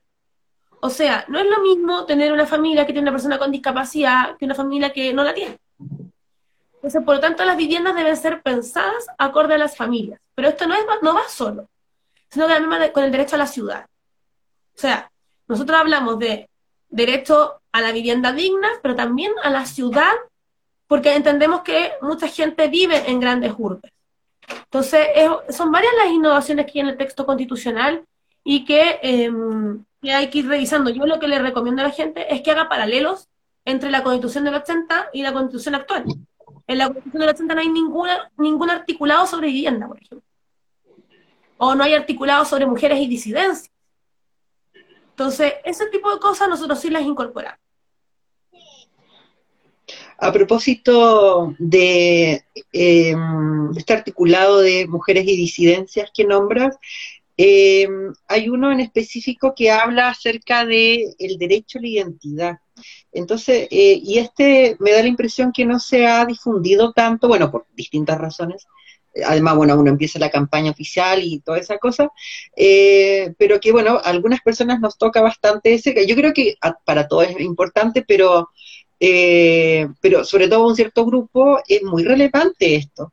Entonces, no quiero perder la oportunidad de preguntarte eh, ¿cómo, ¿en qué consiste este derecho a la identidad? Consiste en que toda persona tiene derecho al pleno reconocimiento de su identidad en todas sus dimensiones y manifestaciones. O sea, nosotros no dejamos nada al azar. Esto incluye características sexuales, identidades y expresiones de género y organizaciones sexoafectivas. Y el Estado, y aquí viene después la garantía, porque el derecho solo no sirve si no viene con la garantía. Eh, el Estado garantizar el pleno ejercicio de este derecho a través de acciones afirmativas, procedimientos y leyes correspondientes.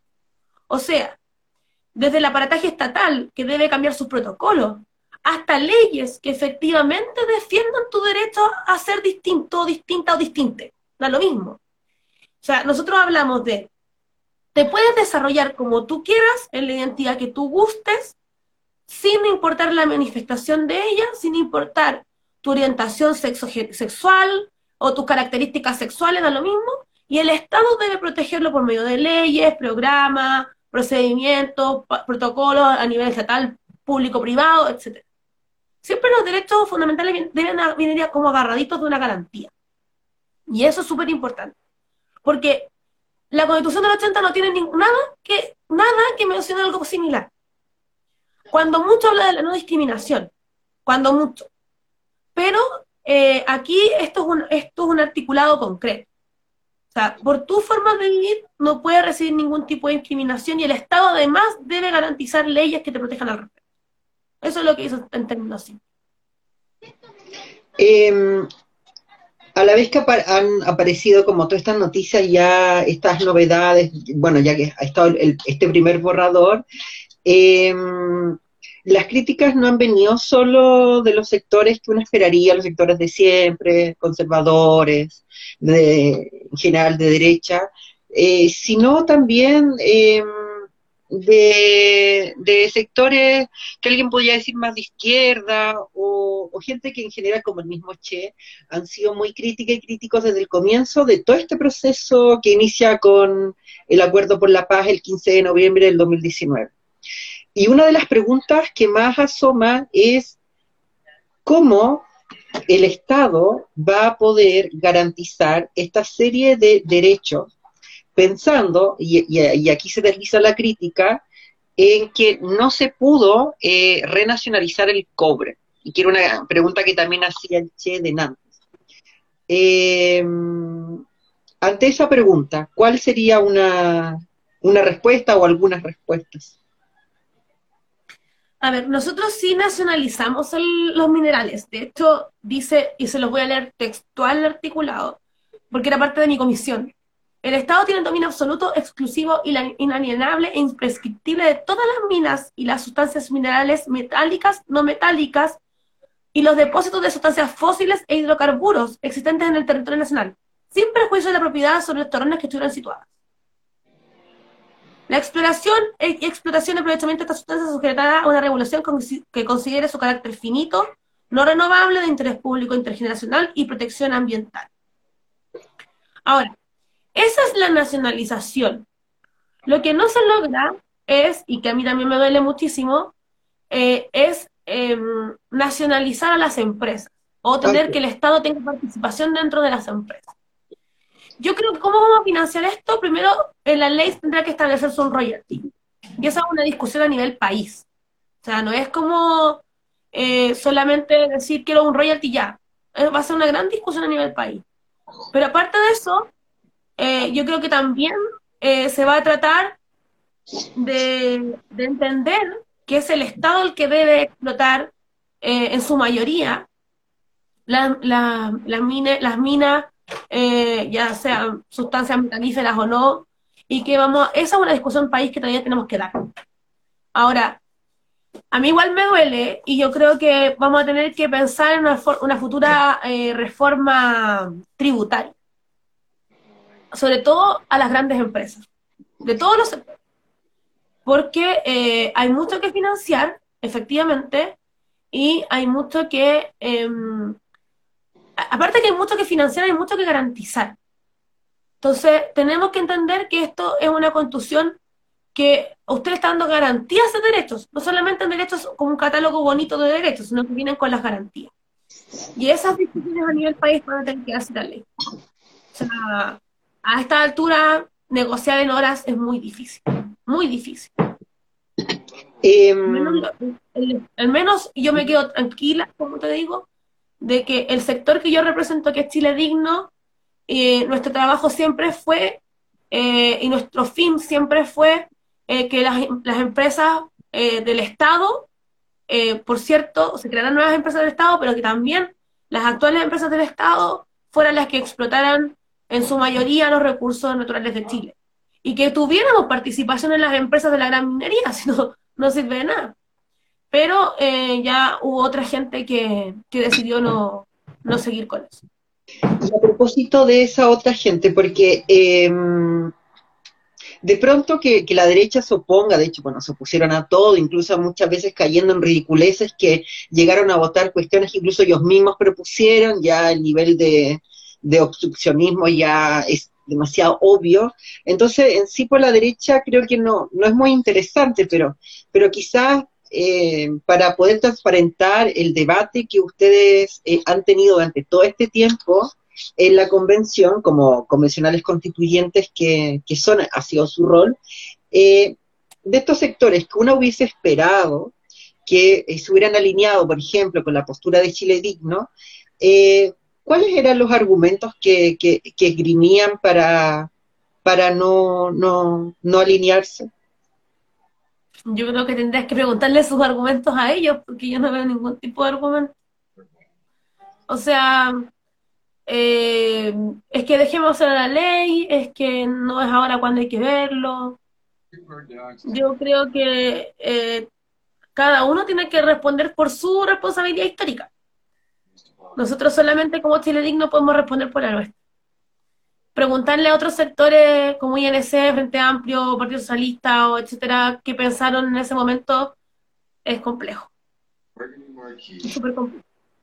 ¿Y mm, cuáles son tus tus expectativas? Primero, como ya saliendo, llevando esto un poco más a un plano de, de, la contingencia, ¿cómo, ¿cómo consideras que está aspectada? O sea, primero, se ha criticado mucho eh, no solo de los medios tradicionales, que una también lo hubiera esperado, porque, bueno, eh, sino también de, sectores eh, más críticos en general, de que, claro, está la tesis de que, de que por ejemplo, todas las encuestas con distintos números, pero en sí todas, dan como resultado hasta ahora que el rechazo ganaría, si, si, si, la elección fuera en este momento, el rechazo ganaría, por más o menos diferencia, pero ganaría.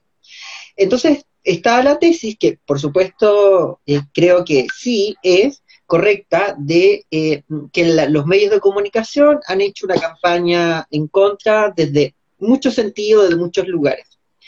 Eh, pero a tu juicio, mm, que en general, sobre todo en gente que de pronto no va a ver este, este en vivo, que no, que va a ver más bien lo que tiene para decir Julio César Rodríguez en la mañana. Eh, ¿Crees que esta muchas veces visión crítica, de desconfianza sobre todo, que hay eh, que ha ido sucediendo en algunos sectores respecto del trabajo de la convención, ¿te parece a ti que tiene que ver solo o en su mayoría con el rol de los medios de comunicación hegemónicos? ¿O crees que ha habido por parte de algunos convencionales también han habido errores que han ayudado a... Y si es así, ¿cuáles consideras tú que han sido errores importantes? Yo creo que uno también tiene que hacer la autocrítica. Y si fuera el 4 de julio del 2021 yo no hubiese hecho nada de lo que hice. Nada. ¿Cómo qué? Como de partida no hubiese sido jamás parte de la prueba. O sea, hubiese sido parte de Chile Digno desde un inicio. ¿Ya? Eh, ser parte de un sector político donde está la élite es, un error político garrafal.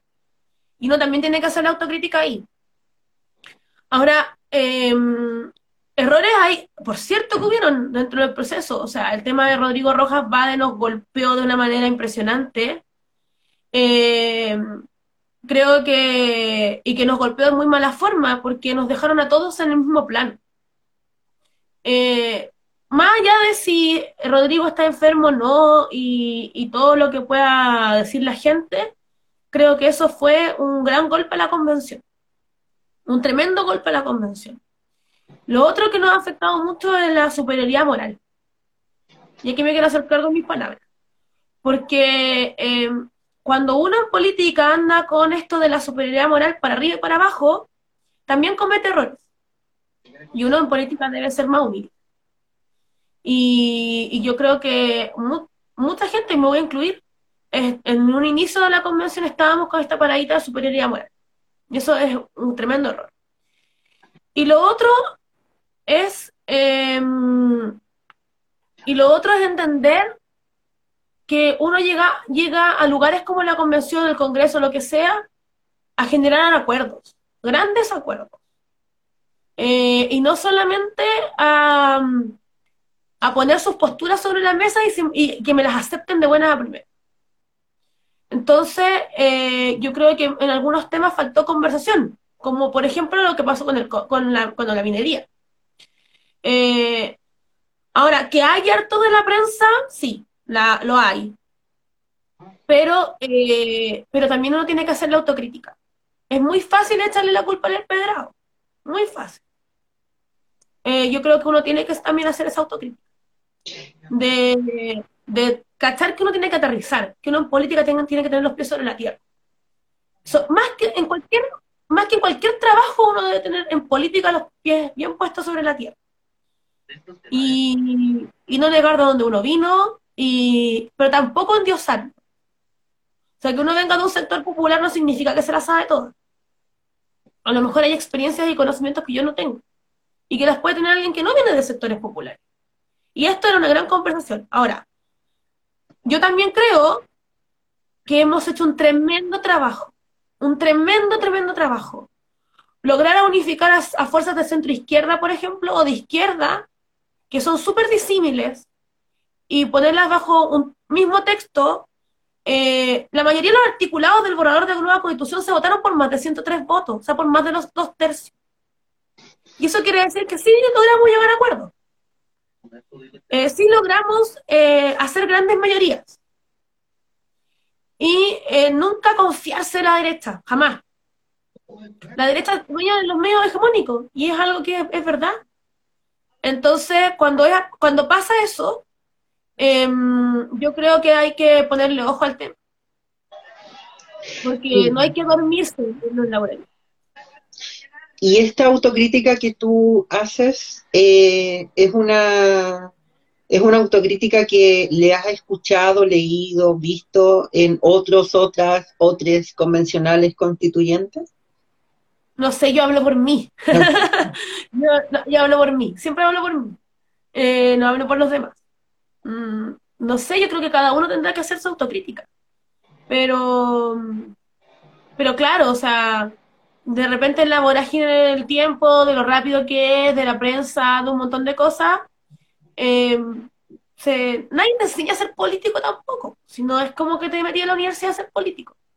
Eh, nadie te enseña cómo manejar a la prensa, eh, nadie, te enseña nada. Entonces, es difícil de repente el ejercicio de la política, sobre todo de una cuestión como la convención. Pero... ¿cómo se llama? Eh, es, es, es, complicado, sí, pero aquí no, no podemos ya hacernos las víctimas. Ahora hay que apechugarnos, como dicen los muy chilenos. Eh, recientemente eh, estuvo en la polémica un tuit, que fue un hilo en realidad, de, de tweets de, del convencional Fernando Ata, que tuvo que ver con esto de lo que algunos llaman amarrar, dejar amarrada la constitución, para que eh, el Congreso no pueda eh, modificar sin al menos cumplir con el quórum de los dos tercios. Em, porque hay mucha gente que no sabe eh, qué implica eso, de los cómo nace esto de los dos tercios y qué, qué, implica. A ver, cuando uno habla de dos tercios o de quórum supramayoritarios, la idea es que em, las modificaciones a una ley o a una constitución sean por amplias mayorías. No son los dos tercios de la constitución de Pinochet. Eh, y es por un tiempo determinado. O sea, hasta que haya un nuevo Congreso. Yo creo que mm, el quórum debe ser alto. Hay otros mecanismos dentro del, mismo texto constitucional que blindan la constitución para que no sea modificable pero, o no sea modificable, me refiero al corto plazo. Eh, pero eh, yo creo que, considerando que el Senado va a estar hasta el 2026, o es lo que se quiere, eh, evidentemente hay que dejar la Constitución de alguna forma. De alguna manera. Con un No sé si por dos tercios, puede ser por cuatro séptimos, qué sé yo, pero, pero yo creo que hay que protegerla. Esto es una opinión mía, personal, ojo, no, no representa la, voluntad chilena. Eh, pero con el Congreso que tenemos hoy, no sabemos qué va a pasar. Y eso es peligroso, porque al final están los derechos sociales, lo que hicimos con la minería, con, con el agua, por ejemplo, que el agua ahora con la, con la nueva constitución podría ser un derecho humano eh, y que se le quita el negocio a mucha gente, es complicado. La Cámara de las Regiones, etcétera. Entonces, hay que blindarlo de alguna forma. No sé si, no sé si la fórmula de Atria será la mejor, pero hay que hacerlo de alguna manera. Me acaba de llegar una pregunta y que la quiere formular la misma persona. ¿Qué quieres preguntar? Ah, ¿En qué afecta que ya no vayan a haber senadores y en qué se pueden diferenciar los diputados actuales con los senadores y qué y cómo se sostendría el rol de los senadores? Ya, mira, te voy a contestar. Cuando se cuando uno lee las actas del constituyente del 80, el Senado se piensa como una cámara elitista. De hecho, tiene características distintas a ser, a ser diputado o diputada. El representante del elitista? Pueblo, elitista, porque eh, para, para, poder ser eh, diputado o, diputada tienes otros requisitos distintos a los, a los que se piden para ser senador o senador. De hecho, vamos a ver cuáles son los requisitos para ser senador y senador. Que yo desde mi ignorancia pensé que solo se diferenciaba en la edad. No, eh, o sea, al menos cuando se pensó en la constitución del 80, eh, tenía otros requisitos, ¿ya?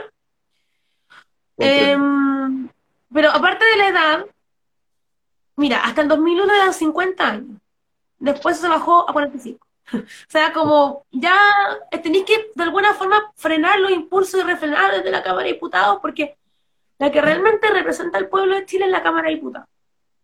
Ahora, ¿en qué se diferencia con la Cámara de las Regiones? Eh, de partida tenéis que ver el proceso de formación de la ley.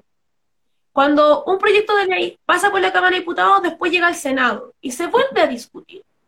Y vuelve a pasar por otro proceso, otro como, entre comillas, colador. Y eh, es ahí donde se producen muchas veces los problemas. Porque eh, muchas veces hay cosas que se pueden declarar inconstitucionales y se recurre al Tribunal Constitucional, o muchas veces no existe la voluntad de miembros del ejercicio para poder hacer la reforma, etc con la Cámara de Regiones que son representantes regionales. Y la cantidad de representantes regionales en Santiago va a ser la misma cantidad de ISEM, por ejemplo. O sea, no va a estar esta desigualdad en la representación. ¿Ya? Y aparte que la Cámara de las Regiones tiene un objetivo que es fundamental, que es em, ver eh, ¿cómo se llama? Eh, que es ver precisamente en materias regionales. Dice, es un delegativo paritario plurinacional de representación regional, encargado de concurrir a la formación de leyes de acuerdo regional y ejercer las demás facultades encomendadas por esta constitución. A diferencia del Senado, que ve, que ve leyes nacionales.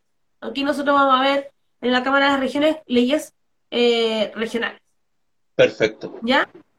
Ahora, dice, la ley determinará el número de representantes regionales a ser eh, escogidos por región, el que debe ser el mismo para cada una y ningún caso inferior a tres, asegurando que la integración final del órgano respete el principio de paridad.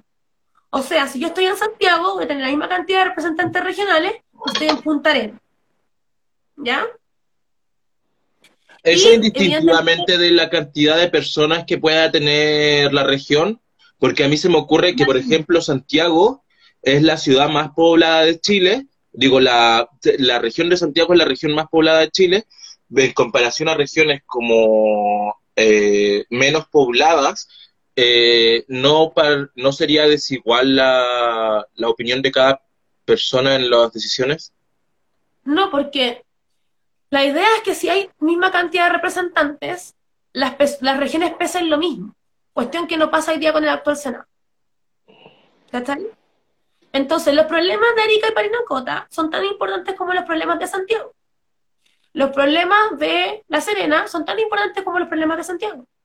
Los problemas de Tomé, eh, de la octava región, son, son tan importantes como el problema que, de los que hay en Santiago. No tendría por qué haber ninguna diferencia. Creer que porque una región es más grande que la otra, tiene que haber diferencias, es un error político. Porque los temas de las regiones también son temas importantes. Al final somos todos regiones. Lo que pasa es que en Santiago está todo. Y eso está mal porque debería ser descentralizado. ¿Te fijas?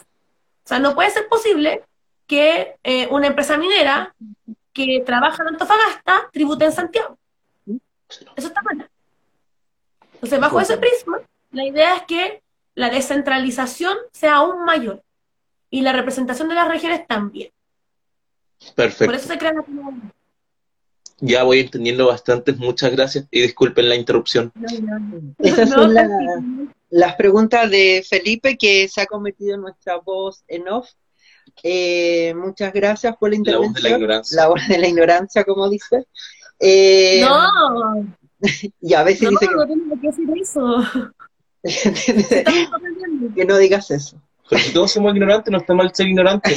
Lo malo es, pe- es pensar No, que no eres ignorante cuando realmente sabes que hay cosas que ignoras. Pero estamos todos aprendiendo. Bessie, eh, bueno, eh, ya estamos llegando al, al, a la parte ya final de esta entrevista. Eh, agradecerte la, eh, la disposición y también la, pedagogía para explicarnos eh, cuestiones que de pronto mm, eh, nos parecen como tan lejanas y, bueno. Entonces, quizás la última pregunta que me gustaría hacerte antes ya de, de cerrar esta instancia es em, ¿cómo aspectas tú el proceso em, en estos próximos días de cara al, al plebiscito del 4 de septiembre? ¿Crees, por ejemplo, que la campaña que se va a iniciar en un poco más de, un mes más va a tener algún efecto eh, en, la gente que, sobre todo con Selena Estudios, que hay gente que rechaza pero no se ha leído la, la constitución o se han leído dos artículos y dicen que eso les basta? Eh, eso me gustaría preguntar. A ver, yo creo que no va a ser el 80-20 del, del plebiscito de entrada. Pensar eso sería muy iluso y ojalá lo fuera, pero no es verdad.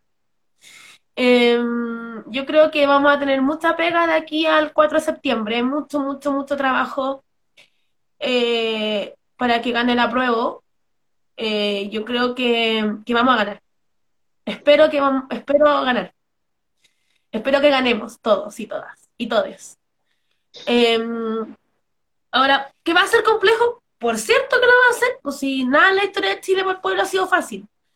Así que creo que, mm, que va a costar, va a costar mucho, pero vamos a ganar. Y, em, y creo que si, yo siempre digo lo mismo, si una persona no tiene una sanitaria, una empresa de energía, una minera, un colegio o no sé, una mega empresa de retail, esta constitución solamente viene a beneficiarme. En todo sentido.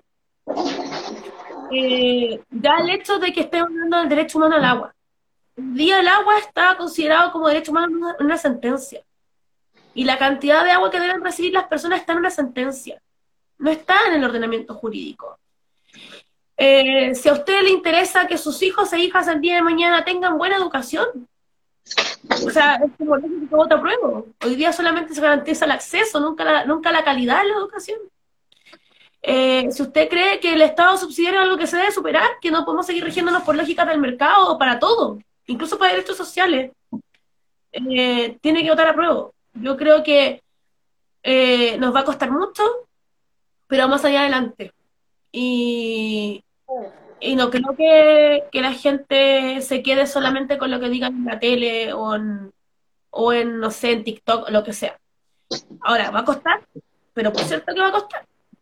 Eh, al menos lo que yo vivo todos los días es que, no sé, me pasó el viernes, que me, se perdón, el sábado, me bajé de la micro y cuatro personas, fui a comprar una cajetilla de cigarros, pues, y cuatro personas me preguntaron al tiro de la constitución. Y estuve como media hora hablando de la constitución con gente que ni siquiera conozco, que es de mi barrio, eh, pero que no la conozco y que no tienen, pero ellos sí me conocieron a mí y me preguntaron al tiro cosas. Entonces yo veo que hay interés. Cuando yo veo por el centro de Santiago que ya están vendiendo el borrador, eh, veo que hay interés. Cuando ayer en, en Cerrillo fuimos a, con Daniel Stingo a un conversatorio con los vecinos y vecinas en una feria, eh, y al principio había, no sé, 15 personas y después eran 60, Escuchando hay interés. Y entonces yo igual tengo esperanza en el proceso. ¿Pudo ser mejor? Evidente que pudo ser mejor. Eh, que el acuerdo por la paz y la nueva constitución no era el, mejor camino, les doy el punto. Pero había que hacerlo de alguna forma. Y, y la forma era la forma institucional, no había otra. O sea, seguir con las lógicas del mercado chileno aguanta más las lógicas del mercado actual. O sea, ¿cuánta gente que nos está viendo ahora no podría jamás comprar una casa? Yo, Estoy yo, mi amorcito. Entonces, claro. Entonces, claro, es como, ¿cuánta gente vive de llegada? ¿Cuántos campamentos hay en Chile? ¿Cuánta gente no puede acceder a, a un tratamiento en salud? O sea, es cosa de tener depre nomás, y decir, pucha, quiero ir al psiquiatra. 80 lucas, 60 lucas al psiquiatra. eh, cuando debería ser algo provisto por el Estado. Entonces, cuando nosotros hablamos de la nueva constitución, hablamos de esas cosas. De asegurar el derecho a la salud mental, reconocer a las neurodivergencias, reconocer a las personas de la comunidad LGBTIQA más, más, más, más, más. No hablamos de proteger a las empresas como la constitución actual a los grupos intermedios. Eh, entonces, si usted quiere comparar, vamos, compare las dos constituciones. Yo creo que es el mejor ejercicio que puede hacer. Comparar. Y, ver que hay muchas cosas que no están y que no iban a estar nunca. Porque si ellos, la, la, casta política, hubiese querido cambiar las cosas, las hubiese cambiado. La reforma de Lagos es, em, es una reforma de maquillaje se hizo en la medida de lo posible. Entonces, no es la constitución de la... El sistema, el modelo económico, el sistema político, todo es de Pinochet. Y eso no estamos jugando el 4 de septiembre. Seguir con el orden de cosas que tenemos o avanzar hasta algo mejor. No es que la haya escrito yo, pero, o no que son las 154 personas que escribieron esa constitución, sino que tiene que ver con que eh, uno también tiene que que ponerse en el otro lugar. ¿Qué es lo que me conviene? Y, y votar informado, informada, informada. Porque es como decir, no me gusta, no me gusta tal plato. ¿Y lo probaste? No. ¿Cómo sabes que no te gusta? No me gusta la nueva constitución. ¿Y la leíste? No. Entonces, ¿cómo sabes que no te gusta? Tan fácil como es. ¿Leíste la constitución actual? ¿Te has sentado a leer la constitución actual? ¿Alguna vez? ¿En tu vida? Jamás. Entonces sientan a estudiar las dos constituciones. Y ahí van a encontrar la grandes diferencia. Yo creo que la mejor campaña de la prueba es esa. Si alguien dice no, que vota rechazo, déjelo. Es su tema. Pero, pero yo creo que si, insisto, no, si no hay una una sanitaria que defender, o una empresa eléctrica que defender, o una minera, o un gran supermercado que defender, o una gran empresa forestal que defender, a usted le conviene votar a menos que sea de la elite super conservadora multimillonaria de Chile. Y era lógico que la, que la elite iba a hacer hasta lo imposible para que el proceso se cayera. Nos dieron un año, allá desde el plazo, un año para discutir una nueva constitución. La constitución del 80 se hizo en siete años, por ocho personas. Siete años. Ocho personas que pensaban más o menos lo mismo, o sea, no estamos hablando de ocho personas súper distintas. Y los chicanos eh, dijeron que si no hubieran estado en dictadura no hubieran podido lograrlo. Claro, o sea, si no fuera, si no, bueno, para que la gente sepa, la primera sesión de las actas constitucionales del 29 de septiembre de 1973, 18 días después eh, del golpe. Entonces, em, es cosa de leerlas nomás. Leerlas, leerlas. Y no se trata de depender del Estado. La gente tiene que entender que el Estado está ahí para proveer, porque usted paga impuestos. El 19% de sus ingresos se van impuestos al menos. Se compra un dulce 100 pesos, 19 pesos son del Estado. Entonces eso que, ah, es que el Estado, yo no quiero que el Estado me provea. Pues usted está proveyendo al Estado todo el tiempo. En los países desarrollados el Estado se pone con las cosas, porque la gente paga impuestos, pues es lógico. Tú estás sacando de un bolsillo para meterlo en otro. O sea, estoy sacando de tu bolsillo izquierdo o meterlo en tu bolsillo derecho. Eso es pagar impuestos. Solamente que tu dinero lo administra, el Estado. Bueno, entonces que el Estado administra bien, pues. Si hay plata para los milicos, para la repre, para todo eso, ¿por qué no hay plata para la vivienda? ¿O para hacer mejores colegios? Entonces ahí es donde tiene que estar el Estado. Entonces yo creo que mm, eso, eso más que todo. Ahí se, se nos unió el Manuel Osandón Lira, de la derecha, por cierto. Eh, nada, yo creo que de eso se trata. De, Eh, de pensar cómo queremos el Estado y, y qué clase de país queremos. Yo no tengo como que a nadie.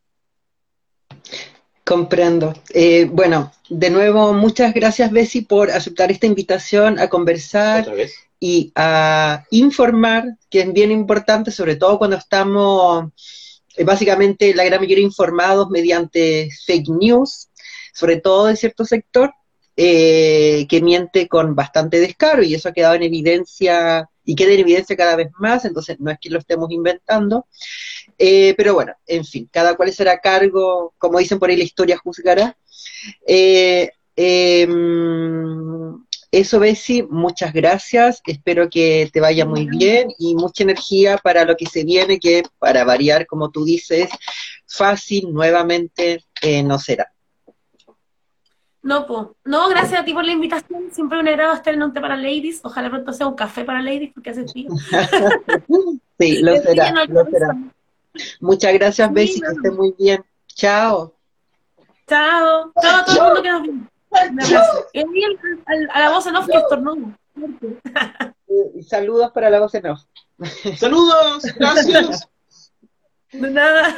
Oye, voz en off, es que sabes que tengo que rellenar. Tenemos que rellenar. ¿Puedo postular a mi nefasto? Postular, ya. Mientras, ya. Hay que avisar que ahora viene una última persona entrevistada, pero eh, aquí no hay nadie de la elite. Entonces, es gente que va a llegar a su casa, como lo sabemos, eh, no tiene auto siquiera. Eh, muchas veces ni para el metro le alcanza y muchas veces tampoco se puede evadir.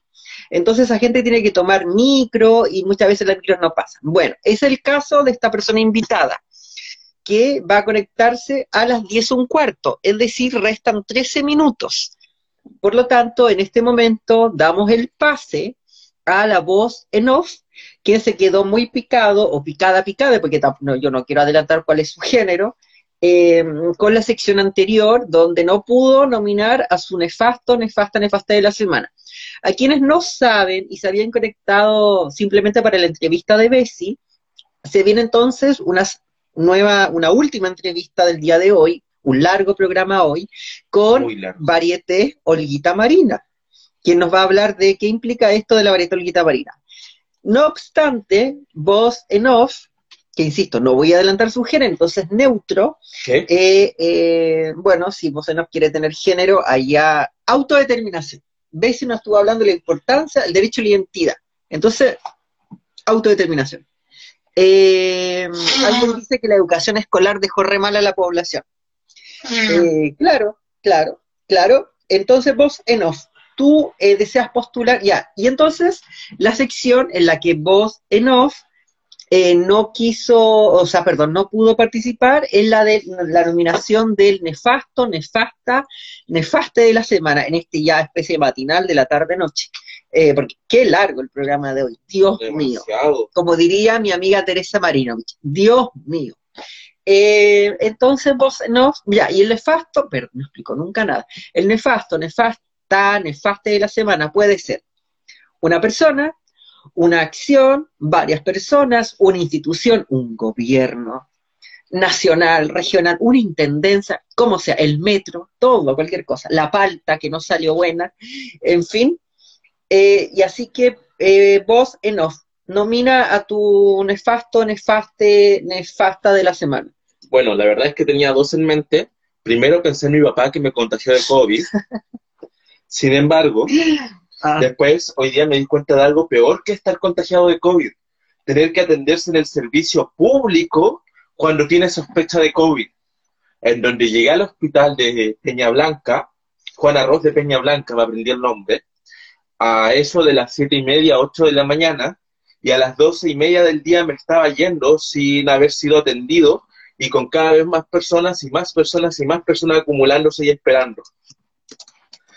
Y la verdad es que me gustaría decir que eso solo pasó acá en Villa Alemana, sin embargo mi hermana ayer, cuando fue al CESFAM de no sé dónde, en donde le, le hicieron esperar por aproximadamente entre 6 y 7 horas, eh, cuando la atendieron se habían pasado en dos horas de cuando se terminaban de hacer las muestras de PCR y le dijeron que ya no podía hacérsela hoy, que tenía que ir al día siguiente. Sin embargo, ella llegó a las 5, 4 de la tarde, abrían a las 5 de la tarde, a las 9 se cerraban las muestras de PCR y a las 11 la atendieron. Así que creo que mi nefasto de la semana actualmente es el servicio público, el servicio de, ay, ¿cómo se llama? De salud pública. Mm. Guachos, culiao. Y Bueno. si hay alguien del Sexfam aquí escuchándonos, Ah, Quiero vos- decirles que no no- te vas- ponte más cerquita para que te escuche la gente. y si hay alguien del servicio público aquí escuchándonos, Sexfam Hospital, le quiero decir de todo corazón que espero que tengan un bonito, una un bonito día mañana. Sé que no es su culpa, es culpa del maldito Estado que no les da recursos y que los tiene precarizados. Los quiero mucho. Entonces, ese fue el nefasto, nefasta.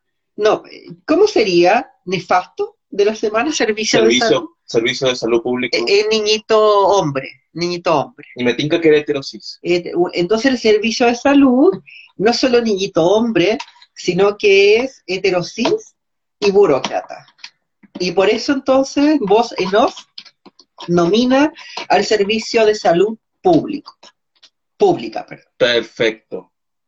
Vos en off, algo más que quieras decir porque tenemos que rellenar hasta las 10 un cuarto. Mm, am, Mira, Oscar te sugiere que promociones el programa que todavía no ponemos en acción. Esto es nepotismo. Hablemos de nepotismo. La verdad es que yo no lo quería promocionar porque ya como que pensé que te habías olvidado de mí, de nuestros proyectos juntos y ya no, ya se había olvidado el programa. Pero tú tranquila que ya estoy acostumbrado a quedar en segundo plano. Bueno, en este momento estamos enfrentando una crisis de pareja con voz en off y eso también es importante transparentarlo. Eh, porque eso está sucediendo en este momento. ¿Tú quieres terminar conmigo, voz en off?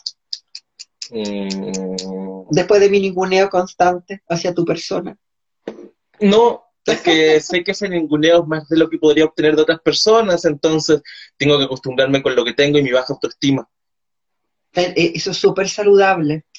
Eh, mira, hay que vínculos. Mira, no, no te puedo creer. Vínculos en reconstrucción. Ya, ahora que el público nos salve.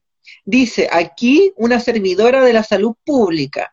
Compartimos tu molestia.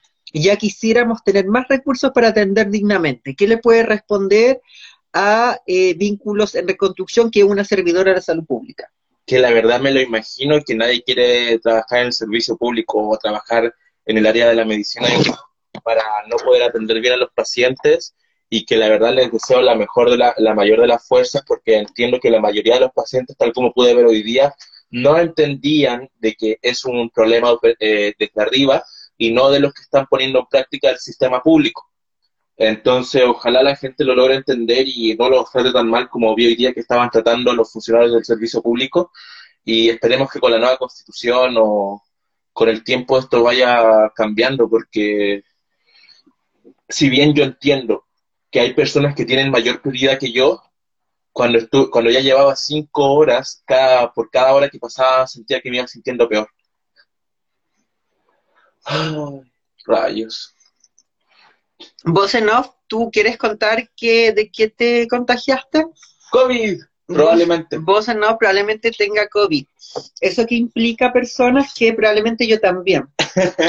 Porque, porque parece que compartimos habitación y comparti- compartimos casa y compartimos varias cosas más. Entonces, quizás yo también, También ahora... fluidos corporales. Eh, Y claro, yo no lo quería plantear así, vos Ah. off. igual hay ciertos límites. Me disculpo. No te Es disculpo. que por los fluidos corporales que probablemente te contagiaste. Mira, y lo que sigue respondiendo, vínculos en reconstrucción, eh, en este programa que ya es un matinal, ya llevamos casi tres horas transmitiendo, es ponemos la cara por las carencias del sistema, que es funcionaria pública.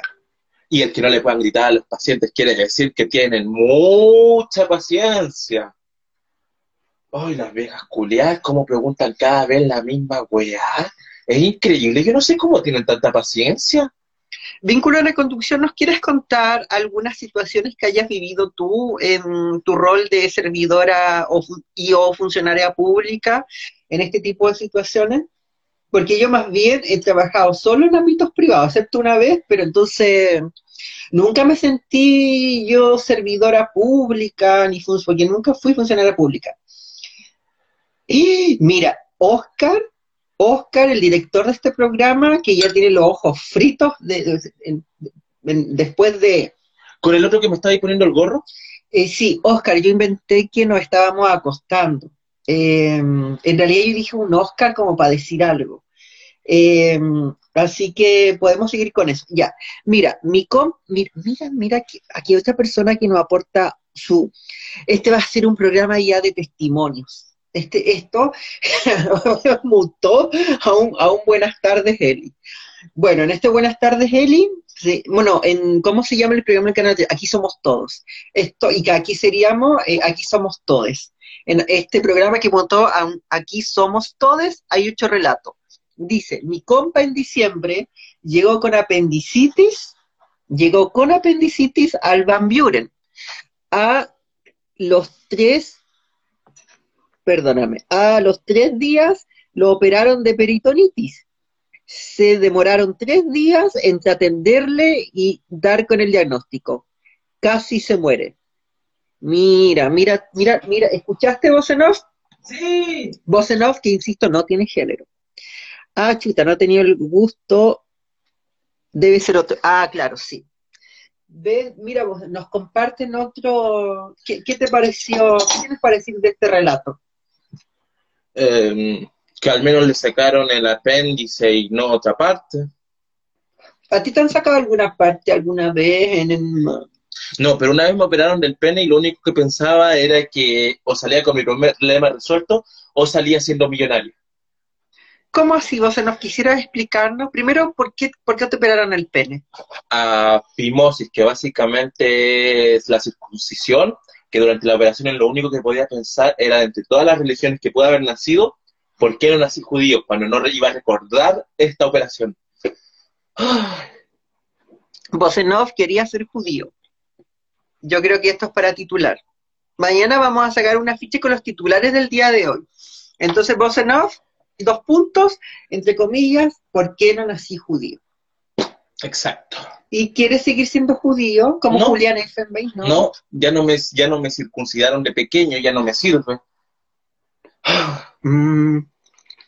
¿Qué sentiste en este momento en el que somos, aquí somos todos?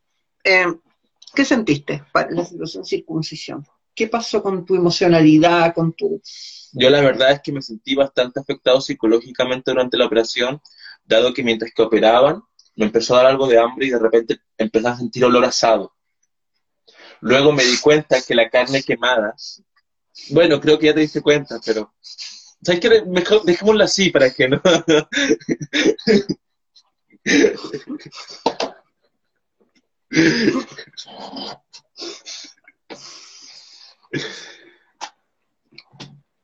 Oscar, el directorcito de este programa, pregunta: ¿Los judíos no tienen fimosis? Y luego agrega, hubiera servido para la pega, contrato en Microsoft asegurado. Eh, los judíos no es que no les pueda dar fimosis, es que los judíos por costumbres se circuncidan al nacer o poco después de nacidos. Entonces, para cuando te empieza a afectar la fimosis, ellos ya están circuncidados, por lo cual no hay manera de que le pueda afectar. Ah, y básicamente la fimosis, para el que no lo sepa, es cuando el cuerito básicamente del pene no baja hasta abajo, empieza a tirar y duele mucho. Entonces, eh, tú ya, eh, voz en off, en este, aquí somos todos, eh, no tiene fimosis. Y por lo tanto, su cuerito le baja, le baja. Sí. ¿Y, y eso cómo te hace sentir? Mm. Hablemos en esta entrevista en profundidad íntima, a voz, a la voz en off. ¿Cómo me hace sentir? En este profundo acto de nepotismo. Diga. Mucho nepotismo. Mucho nepotismo. Em, pues la verdad, la verdad, y sin querer exagerar ninguna situación, La verdad, la verdad. Cuéntanos. Abre tu corazón. Muéstranos tu... pe- Ah, ¿qué? ¿Qué? Ábrete a la gente. La gente valora la honestidad. Yo he contado cosas mías. Como que, Como que tengo el pelo azul. no es azul, es burdeo. ¿Qué? Es burdeo. Espera, tú, tú, tú me estás contradiciendo. O sea, cuando te lo teñiste recién probablemente era azul, ya a esta altura no. Vos, Enof, ¿tú qué me estás diciendo? ¿Que no tengo el pelo azul? Exacto. Y lo tengo burdeo. ¿Sí? Queremos decirle a la gente que expecta este, aquí somos todos improvisados. Lo único que tenemos azul en la casa son las paredes cerca de donde te niñas. Uy, mire, ya me contestó entonces, ya, ya, ya, ya, ya, ya está llegando entonces. Viene por el estudio 1 de nuestro canal, eh, Varieté Olguita Marina. Que va a llegar cuando ya no haya nadie conectado. Va a llegar. ya está llegando. Eh, Monstras y el derecho a la identidad, mira. Voz en off es daltónico. A veces. ¿Qué? Vos en off. Ay, pero hoy, A ver, espera, pero espera, espera. dijimos que no tenía género. Entonces, yo te pido por favor que tú me uses una E o me uses una X. Mire, ya llegó Marieta Olguita Marina. Marieta Olguita Marina ya no estaba quedando nadie. Ya. Eh, y, Ya no se me manda- ocurría que voy a hablar. y mándanos invitación para que te conectes. Tienes que solicitar transmitir en vivo con nosotros, que en este caso sería yo, pues soy la única que sobrevivo. En este aquí somos todos improvisados. ¡Ay! mandó solicitud. ¡Yay! Espera, entonces eso significa que ahora estoy despedido. Eh, sí, pues, sí, de esto se, está- se trata este medio, desechar. Me siento como contratado honorarios. Ay. Oli, de Varieté Olguita Marina, ¿cómo estás? Aquí estamos corriendo, medio sopeados, pero llegamos. Yo que pensé que estaba acá. Eh, no, la mafia. Eh, bueno, estamos, Olguita Marina, eh, bueno, agradecerte que hayas aceptado la invitación a conversar y además tan, tan tarde. Eh, contarte que estamos aquí con Voz en Off en esta sección muy extraña de este programa. Amo. Eh, se armó una especie de aquí somos todos improvisados, o, o para los que tengan más edad, una especie de buenas tardes, Eli. Fue muy, fue muy curioso, Eh, muy curioso. Mira, eh, el directorcito del programa te, te manda, lo- te dice, gracias por tu aporte, voz en off. Ahora, te puedes- no, voz en off te puedes Aguante. quedar navegando por ahí, navegando, nadando, si sabes. Eh, varieté, Olguita Marina, entonces eh, preguntarte, eh, ¿qué es la varieté, Olguita Marina? Qué buena pregunta. Bueno, primero, esto es como muy programa, pero entiendo que también es como fluido, ¿no? De, Así es. de to- de todas maneras, no puedo saltarme la diplomacia de agradecerle a usted y a la voz en off y a todos quienes también participan de Un Té para Ladies. Yo soy fan, debo decir, lo veo bastante y me encanta. Eso, primero.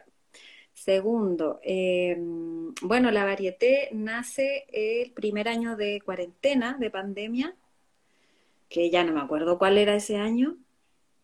2020. Ya, el 2020. 2020, ya. Nace el 2020 eh, con, el, con dos objetivos. El primero era que en ese momento yo trabajaba en Sename y eh, las, mis colegas, mis, las profes que estaban ahí me, me comentaron que eh, por las lluvias de ese momento de invierno, asumo, eh, se le habían destruido la casa a varias, a varias infancias.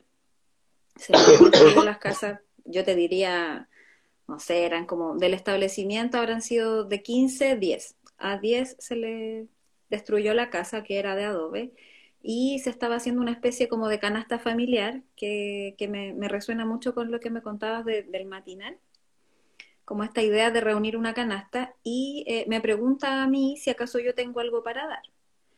Entonces ahí surge esta como dicotomía de que en verdad yo no tenía ni uno. En, tengo que decirlo que en Sename me pagaban pésimo, 170 mil pesos, lo voy a decir.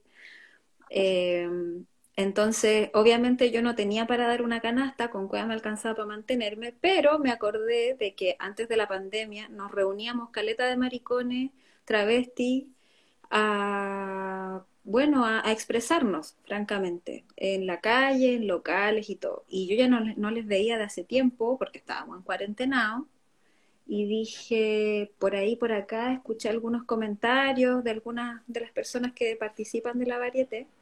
Bueno, en ese momento nadie participaba de la varieté y la varieté no existía, pero eh, me empezaron a decir que estaban como con los ahogos por no poder hacer perfo, por no tener, eh, bueno, por estar en cuarentenados y no tener la posibilidad de hacer perfo, ni siquiera en la calle, eh, en ningún contexto, y recibí varios de esos comentarios, entonces como que algo pasó que se hizo ahí un, un nexo, yo dije, ya, somos maricones pobres, pero tenemos la necesidad de desahogarnos y por otro lado está la necesidad de juntar recursos. Entonces, no sé, fue una, una idea loca. ¿Qué pasa si nos juntamos los maricones a desahogarnos y al mismo tiempo tratamos de generar ingresos para las instancias que nos vayan pidiendo, digamos, los incendios que le llamo yo? En este caso, la primera versión se hizo el 2020 en cuarentena con una, una colega tuya. Oh, espérate que mi gatito ahí quiere saludar, parece. Chucha, ya, ahí sí. Eh, con la Furia, po. La Furia, de hecho, fue mi Miriam Hernández y yo fui el Bodanovich. Eh, y en esa ocasión, claro, lo hicimos, fue bien producido, por ahí eh, Marica de Puerto nos hizo las grabaciones, rompimos la cuarentena, pero eso nadie lo sabía, y la, la, Furia fue a Laguna Verde y ahí hicimos como, durante tres días hicimos las grabaciones para que la varieté fuera como, como decís tú, como a lo Eli, ¿cachai? Esa era la idea, po.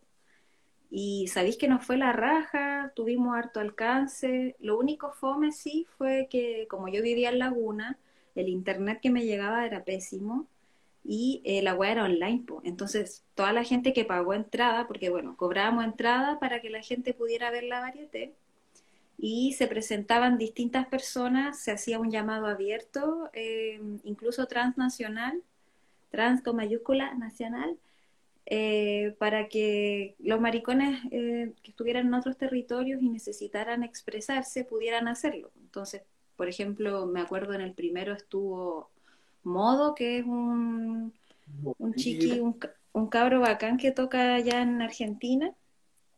Y en esa época estaba como en Valdivia, entonces nos grabó una tocata desde Valdivia y nosotros lo transmitíamos en vivo. Después, no sé, pues la, la Sofía se grabó en Santiago en cuarentenada y nos mandó su video.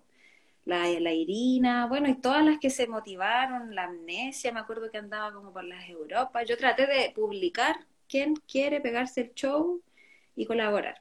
Y al final, esa fue, y al final esa fue la, la primera instancia, pues ya desde ese año hasta hoy día han habido tres varietés y, y ha ido variando el, el motivo. Pues. Primero fueron Les Niñas Sename, en el segundo recuerdo, si no me equivoco, fue por unos gatites que estaban en el Sename estaban así bien mal.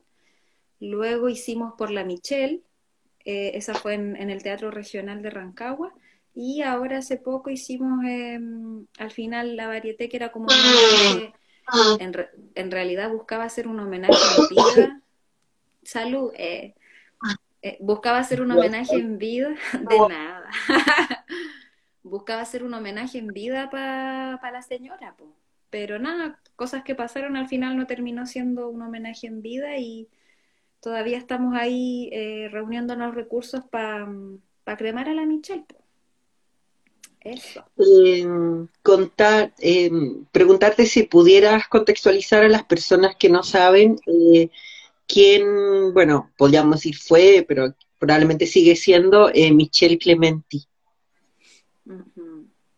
Mira, yo creo que todos tenemos distintos eh, adjetivos. Eh, igual hay mucho que nos une. En este caso, creo que varios coincidimos en que era una vieja porfiar. Pero eso es entre confianza. Para mí, Michelle, y para quienes no saben, Michelle fue una activista, una travesti, para mí histórica, madre travesti, muy, muy querendona y mm, muy activa en todos los espacios. Yo la conocí en la calle, pero después la conocí en el Ollón. Después del Ollón, ella quería seguir haciendo actividades y conectamos desde ahí. Pues para mí es una persona que convoca, motiva y alberga, alberga a muchos maricones desde que empezó con el hoyón, eh, que es una olla común que es la única que resistió más, diría que es la que resistió más a nivel nacional. Eh, de hecho, sí, sí, es la que resistió más a nivel nacional. Y nada, pues la paraba, yo creo que la paraba con su pura fuerza, bueno, y con el apaño de la gente que la apoyaba, que la seguía, pero con su porfiadez, pues. Era una porfiada.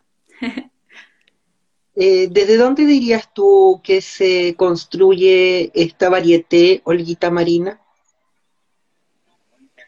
Mm, uy, yo creo que es una mezcolanza, una ensalada, que le diría, una ensalada de, de cosas, porque principalmente era con, con el anhelo y el deseo así muy fuerte de querer a atravesar la pandemia de alguna forma, de querer eh, reunirnos en cuarentena de alguna forma, pero no entre cualquiera. Esto va a sonar súper feo, pero yo, las redes que tenemos eh, son de maricones, la mayoría precarizados, eh, artistas, música, buenas, artistas, música y bueno, un montón de seres que, que por ahí uno se va encontrando en el camino y que también eh, no están subvencionados, no son asalariados y la mayoría vivimos de los eventos que vayan surgiendo en donde estemos. Entonces, al final, creo yo que lo que me motivó, por lo menos, a proponerle a los otros maricones esta weá fue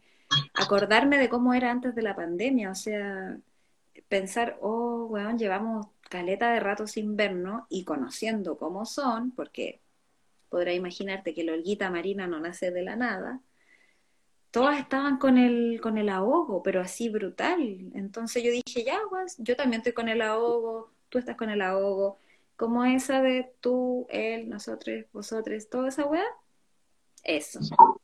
Todos estaban con el ahogo y, y no estaba sucediendo nada online, ¿cachai? Yo hasta ese momento no había visto reuniones de maricones que quisieran expresarse y al mismo tiempo reunir fondos. Como que eso no, no lo vi y lo encontré algo para probar, en verdad, pues. Eso. ¿Y cómo ha logrado sobrevivir esta varieté olguita marina? Porque ya han sido dos años. Sí, pues. Chucha, eh, a duras penas, eh, a duras penas porque mm, nada, pues como que a mí me da risa y creo que te, lo conté por interno, está esta costumbre media, media por lo menos para mí es bien ahueonado, referirme a, la varieté como en tercera persona, como nosotros en la varieté, porque sucede que finalmente eh, quienes participan eh, principalmente son quienes apoyan eh, con, su, con su entrada, con su consumo, ya sea online o físico, bueno, quienes se presentan y en la última varieté eran quienes cocinaron también, que un beso grande ahí porque, oh, lo dieron todo y vendieron mucha comida y todo era para la Michelle. Eh, pero no hay, a lo que voy es que no hay, en la varieté original, no existe una, un grupo, ¿cachai? La primera y la segunda varieté las levanté solo, eh, de ahueonao, insisto, como eso, como haciendo el diseño, después editando los videos, después vendiendo los números, después... Entonces, claro, a duras penas, por las primeras dos varietés, igual, eh, sobre todo la que fue allá en Rancagua, fue a puro pulso, mucho esfuerzo y ya después de la segunda experiencia fue como la varieté necesita expandirse, abrirse y hacerse Em, que, quede ahí para quien quiera, ¿cachai? Como que incluso el Instagram, todo, que quede ahí para quien quiera, porque una pura persona no, no da, no da. Entonces, Ahora la última varieté yo creo que se pudo hacer gracias al apoyo de las otras personas, de quienes me ayudaron con, con los equipos de audio, eh, con la difusión. Entonces se mantiene, francamente, a puro pulso y cariño. Sí. Comprendo. ¿Y cómo ha sido la relación de la varieté con los distintos espacios donde ha estado? Eh, oh, pucha, bueno, desde lo que veo yo, ah, porque yo no sé, tal vez hay personas que puede haber sido distinto, pero no lo sé. Pero, por ejemplo, la primera varieté fue la, yo creo que fue una muy buena relación la que se dio, porque, bueno, también crear redes y, proteger o, o, cultivar las redes que ya existen también era un objetivo. Entonces, claro, como para poder organizar la primera, yo me acuerdo que hice un chat con toda la, la tracalada, la ensalada de maricones que se iban a presentar. Y, y, les dije así como, chiques, bueno, conózcanse quienes no se conocen, ustedes son las personas que se van a presentar, eh, si quieren hacer algo más, bueno, como autoconvóquense y autogestionenselo, pues, porque en esa estamos. Pues. Entonces la primera yo creo que igual fue grata porque hubo harto encuentro, como recuerdo haber recibido videos de, de Gothic Chulito, que es una persona que estaba en Conce por ahí, hacía como video experimental, yo no le conocía y gracias a esa instancia varias personas se conocieron y después pudieron hacer otros proyectos ligados a, a esto que nos gusta. Entonces, la primera fue, yo diría que la relación fue bacán. En la segunda fue un poquito más particular porque fue en Rancagua. Y en Rancagua, no sé si tú sabes, pero ahí las travestis se ven solo como en cierto horario del día, en cierta calle. No existe una imagen eh, del día de la travesti fuera del barrio, del barrio central de allá de Rancagua entonces fue como un poco provocador. Debo decir que igual ese era un poco el objetivo. Eh, yo justo en esa época estaba viviendo allá, entonces me podía conseguir como las manos allá. Y toda la tracalá de, de hueonas y hueones eh, de otras regiones viajaron. Eso fue súper grato también. Entonces, en esa segunda instancia fue tenso, incómodo, porque más encima se vinieron las hueonas más chauceras, la Tota, la Sofía, la Noelia, la Javi Electra, todas se, juntaron y se pegaron el desfile por, por lo que es Rancagua. Entonces, esa segunda instancia fue muy así como esa tensión que te gusta, esa incomodidad, así, porque además la gente que asistió, que se, me acuerdo que se llenó el teatro, habían familias, ¿cachai? Bueno, madres de cabras o cabres que decían, mami, quiero ir a la varieté, ¿cachai? Entonces eran como mamis modernas igual.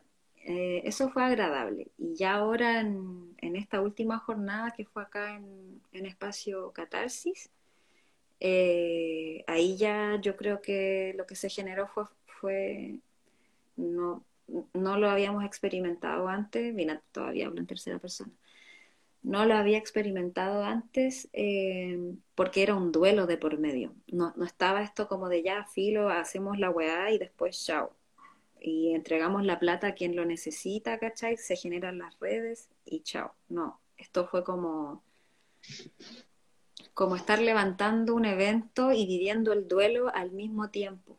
Entonces, para quienes estuvieron en esa jornada y pudieron ayudar, yo creo que todas esas personas saben cómo fue, lo difícil que fue, eh, los problemas que surgieron, porque surgieron muchos problemas justamente porque estábamos todos viviendo el duelo de la Michelle. Entonces, Napo era como mucha sensibilidad, flor de piel, mucha irritabilidad, muchos malos entendidos, mucho, mucha confusión que generó finalmente que yo, eh, yo, digamos, como persona que podría haber generado otra instancia, yo no pude, ese día quedé como chueca que le dicen, así. Y, y, las otras travestis se tiraron así como, me dijeron, May, necesitamos que empiece, ya es hora. Yo estaba así como... Eh". Así que esa fue la más particular porque sucedió por sí sola. Por primera vez pude ver cómo justamente desde la autoconvocatoria, eh, literalmente toda la gente se autoconvocó, entonces quien quería limpiar el baño limpiaba el baño, quien quería ir a vender sopa y pilla se ponía en el puesto de la sopa y pilla, quien quería estar en la puerta pegándose el show para ver quién entraba y quién no, y así. Eh, recuerdo la Gala, la Rea, la Delia, besito ahí para la guayas, vinieron desde la capital y no tenían ningún libreto armado, nada, y se pusieron a animar y estuvieron animando así yo no sé cómo salió esa última instancia, no sé cómo salió, porque estaba como literalmente en otra, en otra onda con esto de, del duelo, pero también pues, nos permitió reunirnos para, para vivir acompañadas del dolor. Pues. Así que imagínate, pues, reunirnos para poder vivir el duelo y además generar recursos, yo creo que es algo que se puede seguir haciendo. Eh, ¿Y cómo perspectivas la, la variete Olguita Marina? Hoy, mi sueño, eh, mi sueño es que seamos muchas personas. Mi sueño es que el Instagram, eh, que cuando llegue en inbox, se respondan así, que quien tenga ganas se meta y lo responda, que quien tenga ganas de hacer un afiche lo haga, como me gustaría mucho que la gente sea bueno, no la gente, en este caso los maricones y las travestis eh, que ya han participado antes y quienes no lo han hecho y quieren hacerlo, que se sumen y, se tomen el espacio. Si al final la, la, varieté es una instancia para que cualquier persona eh, disidente que le llaman, precarizada, eh, una infancia o una, una especie, porque también eh, se traslada a lo antiespecista, en este caso también se ayudaron a gatos eh, de, la, de la situación Sename. Eso es como, es una plataforma para reunir fondos y apagar incendios y en paralelo desahogarnos quienes sufrimos de problemas mentales o lo que sea. Así que así me lo imagino. Eh, muchas gracias. Bueno, yo te habíamos presentado, ¿verdad?, como la varita olguita marina, pero que individualizándole, en tu caso, es Lolita Loca quien está hablando, es importante decirlo, porque no, no te había nombrado. Eh, entonces, agradecerte, Lolita Loca. Bueno, vos en off te mando salud. Aguante. Y vos en off que eh, aún no sabe, pero tal vez tenga COVID Ah, sí, me lo acaban de confirmar, tengo COVID. Ah, y vos no tienes COVID. Eso implica que probablemente yo también. Entonces, eh, sí, bueno, cosas que se entera uno en, el envío. Eh, hay COVID y bueno, hay que aceptarlo como uno aceptó su transexualidad. Eh, Totalmente. Muchas gracias. Muchas gracias, Lolita Loca, por darte el tiempo eh, de participar, además tan tarde, en, ya en la última parte de este programa. Eh, y bueno, no queda nada más que despedir. Hoy ha sido un programa especial porque, bueno, ha sido largo, pero también porque se sumó el Che de los Gays como panelista el primer bloque, porque ahora estamos en el bloque. Eh, ahí con su paso, tuvimos la entrevista con Bessie Gallardo y ahora finalizamos esta entrevista contigo. Eh, y porque, bueno, un primer programa donde abiertamente ya Andy, con quien iniciamos esta travesía, no estuvo propiamente tal, eh, eh, pero que regresa post eh, plebiscito, porque es de los comunistas, entonces se fue por esta cosa de ah. trabajar, claro, esa gente comunista que quiere comer guaguas y quiere quizá apruebe una nueva constitución para comer guaguas en paz. Esa es toda la lectura que hay que hacer del escenario político. Esa gente comunista quiere comer guaguas en paz y por, y por eso quiere una nueva constitución. Todos lo saben. Eh, muchas gracias. Y bueno, eh, nos despedimos y nos encontramos ya el próximo lunes desde las 8 de la tarde-noche con el panel integrado por su paso, ahora Víctor Hugo Robles, yo muy moderando y luego una entrevista con algún ser que nos interese. Y dicen que próximamente además se va a sumar como entrevistadora otra chiquilla, pero su nombre va a estar en reserva hasta la próxima semana que lo tenemos que anunciar. Así que muchas gracias por quedarse hasta tan tarde, por aguantarnos. Muchas gracias a la voz en off que nos salvó harto rato para rellenar sus participaciones. De nada, vos, gracias voz en off y Lolita Loca. y puedo pasar un aviso así como, no sé si te acordás que en el Aloeli pasaban de repente así como una cosita. Sí, totalmente. Ya, lo voy a hacer lo súper corto, lo más corto posible. Eh, tres cositas. Eh, la primera, em, bueno, para quienes no saben, eh, el deseo de Michelle era que la cremaran, porque ella es una bruja, ¿y qué les hacen a las brujas? Tú me dirás. entonces, estuvimos cotizando y, sale aproximadamente más de 2 millones el, el asunto. Tú podrás imaginarte que como nadie es millonaria, no pudimos hacerlo en el momento. Entonces, eh, estamos juntando recursos para poder cremarla de aquí, ojalá a fin de año, idealmente. Eh, la rifa se levantó en la varieté y la decidimos seguir alargando hasta juntar los recursos que se pudieran. Y todavía quedan 70 números. Sí, por ahí usted, caballero, señorita que me está mirando, maricón, eh, quedan 70 números, todavía se están vendiendo y queremos tirar la rifa eh, más o menos entre el 11 y el 12, porque, bueno, va a poder seguir haciendo otras cosas. Así que también invitar tanto a comprar números, ojalá que están a Luca y hay más de 30 premios. y también invitarles a que se sumen a la tiradera de rifa, que también va a ser con, no sabemos si va a ser con Comilona, así en vivo, o así como modernamente como lo hacen ustedes, así por online, ¿cachai? Esas dos cosas. Y la tercera, que espero no, no incomode a nadie, pero ya que tengo esta, esta oportunidad de hablar en un espacio tan popular como, como este, del pueblo, eh, yo quería decir que eh, en las últimas semanas que estuvimos con la Michelle, que estuve con la Michelle, francamente, Em, por ahí escuché algunas cosas eh, en general, los últimos días también de las últimas ceremonias, en el velorio, en el funeral. Escuché harto algo que, que yo creo que ya basta y quería como decirlo por acá. Em, por ahí escuché que ella murió tranquila y que murió feliz. Y yo quería decir a través de un té para ladies em, que no, que eso no es verdad, que Michelle murió precarizada, murió siendo, eh, viviendo negligencia en el hospital Van Buren. Eh, de hecho, hay una persona que hizo una denuncia eh, desde la misma sala, que era la que estaba en la camilla de al lado.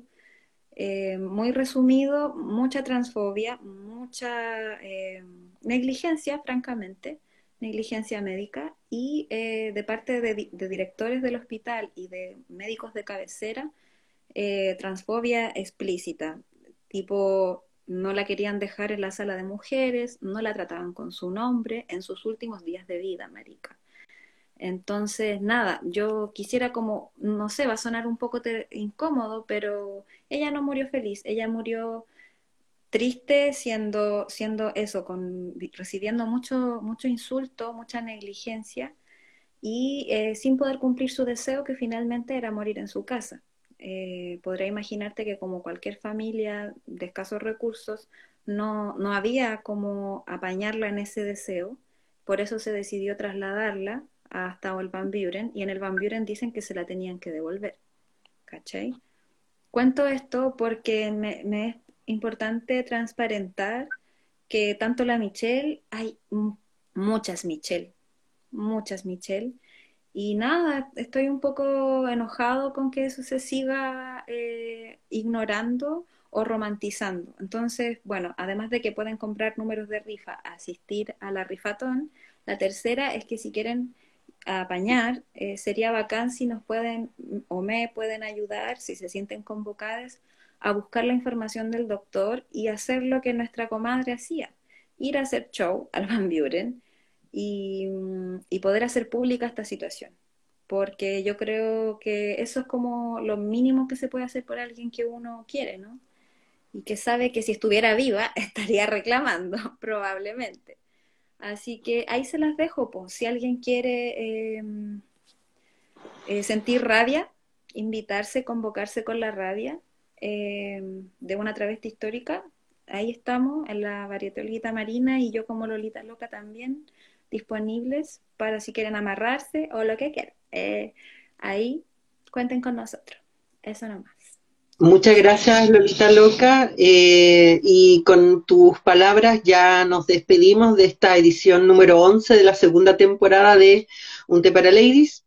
Y nos encontramos el próximo lunes desde las 8 con nuestro panel integrado por su paso, Víctor Hugo Robles. Y recuerden que este programa no solo va a quedar, es un en vivo y no solamente va a quedar luego guardado, bueno, ahora guardado en el feed de este Instagram, sino que también eh, se retransmite por las plataformas de YouTube y Spotify de Guillotina Radio. Muchas gracias a Guillotina Radio y eh, particularmente a Oscar, quien es el encargado de gestionar aquello. De nuevo, muchas gracias Lolita Loca, muchas gracias Voz en Off y muchas gracias a quienes espectaron y se quedaron hasta tan tarde en esta oportunidad. Por un sueldo para Voz en Off. Eh, por un sueldo para Voz en Off. Por un sueldo para Voz en Off que ahora tiene COVID. Eh, nos vemos. Chao. Nos vemos. Chao.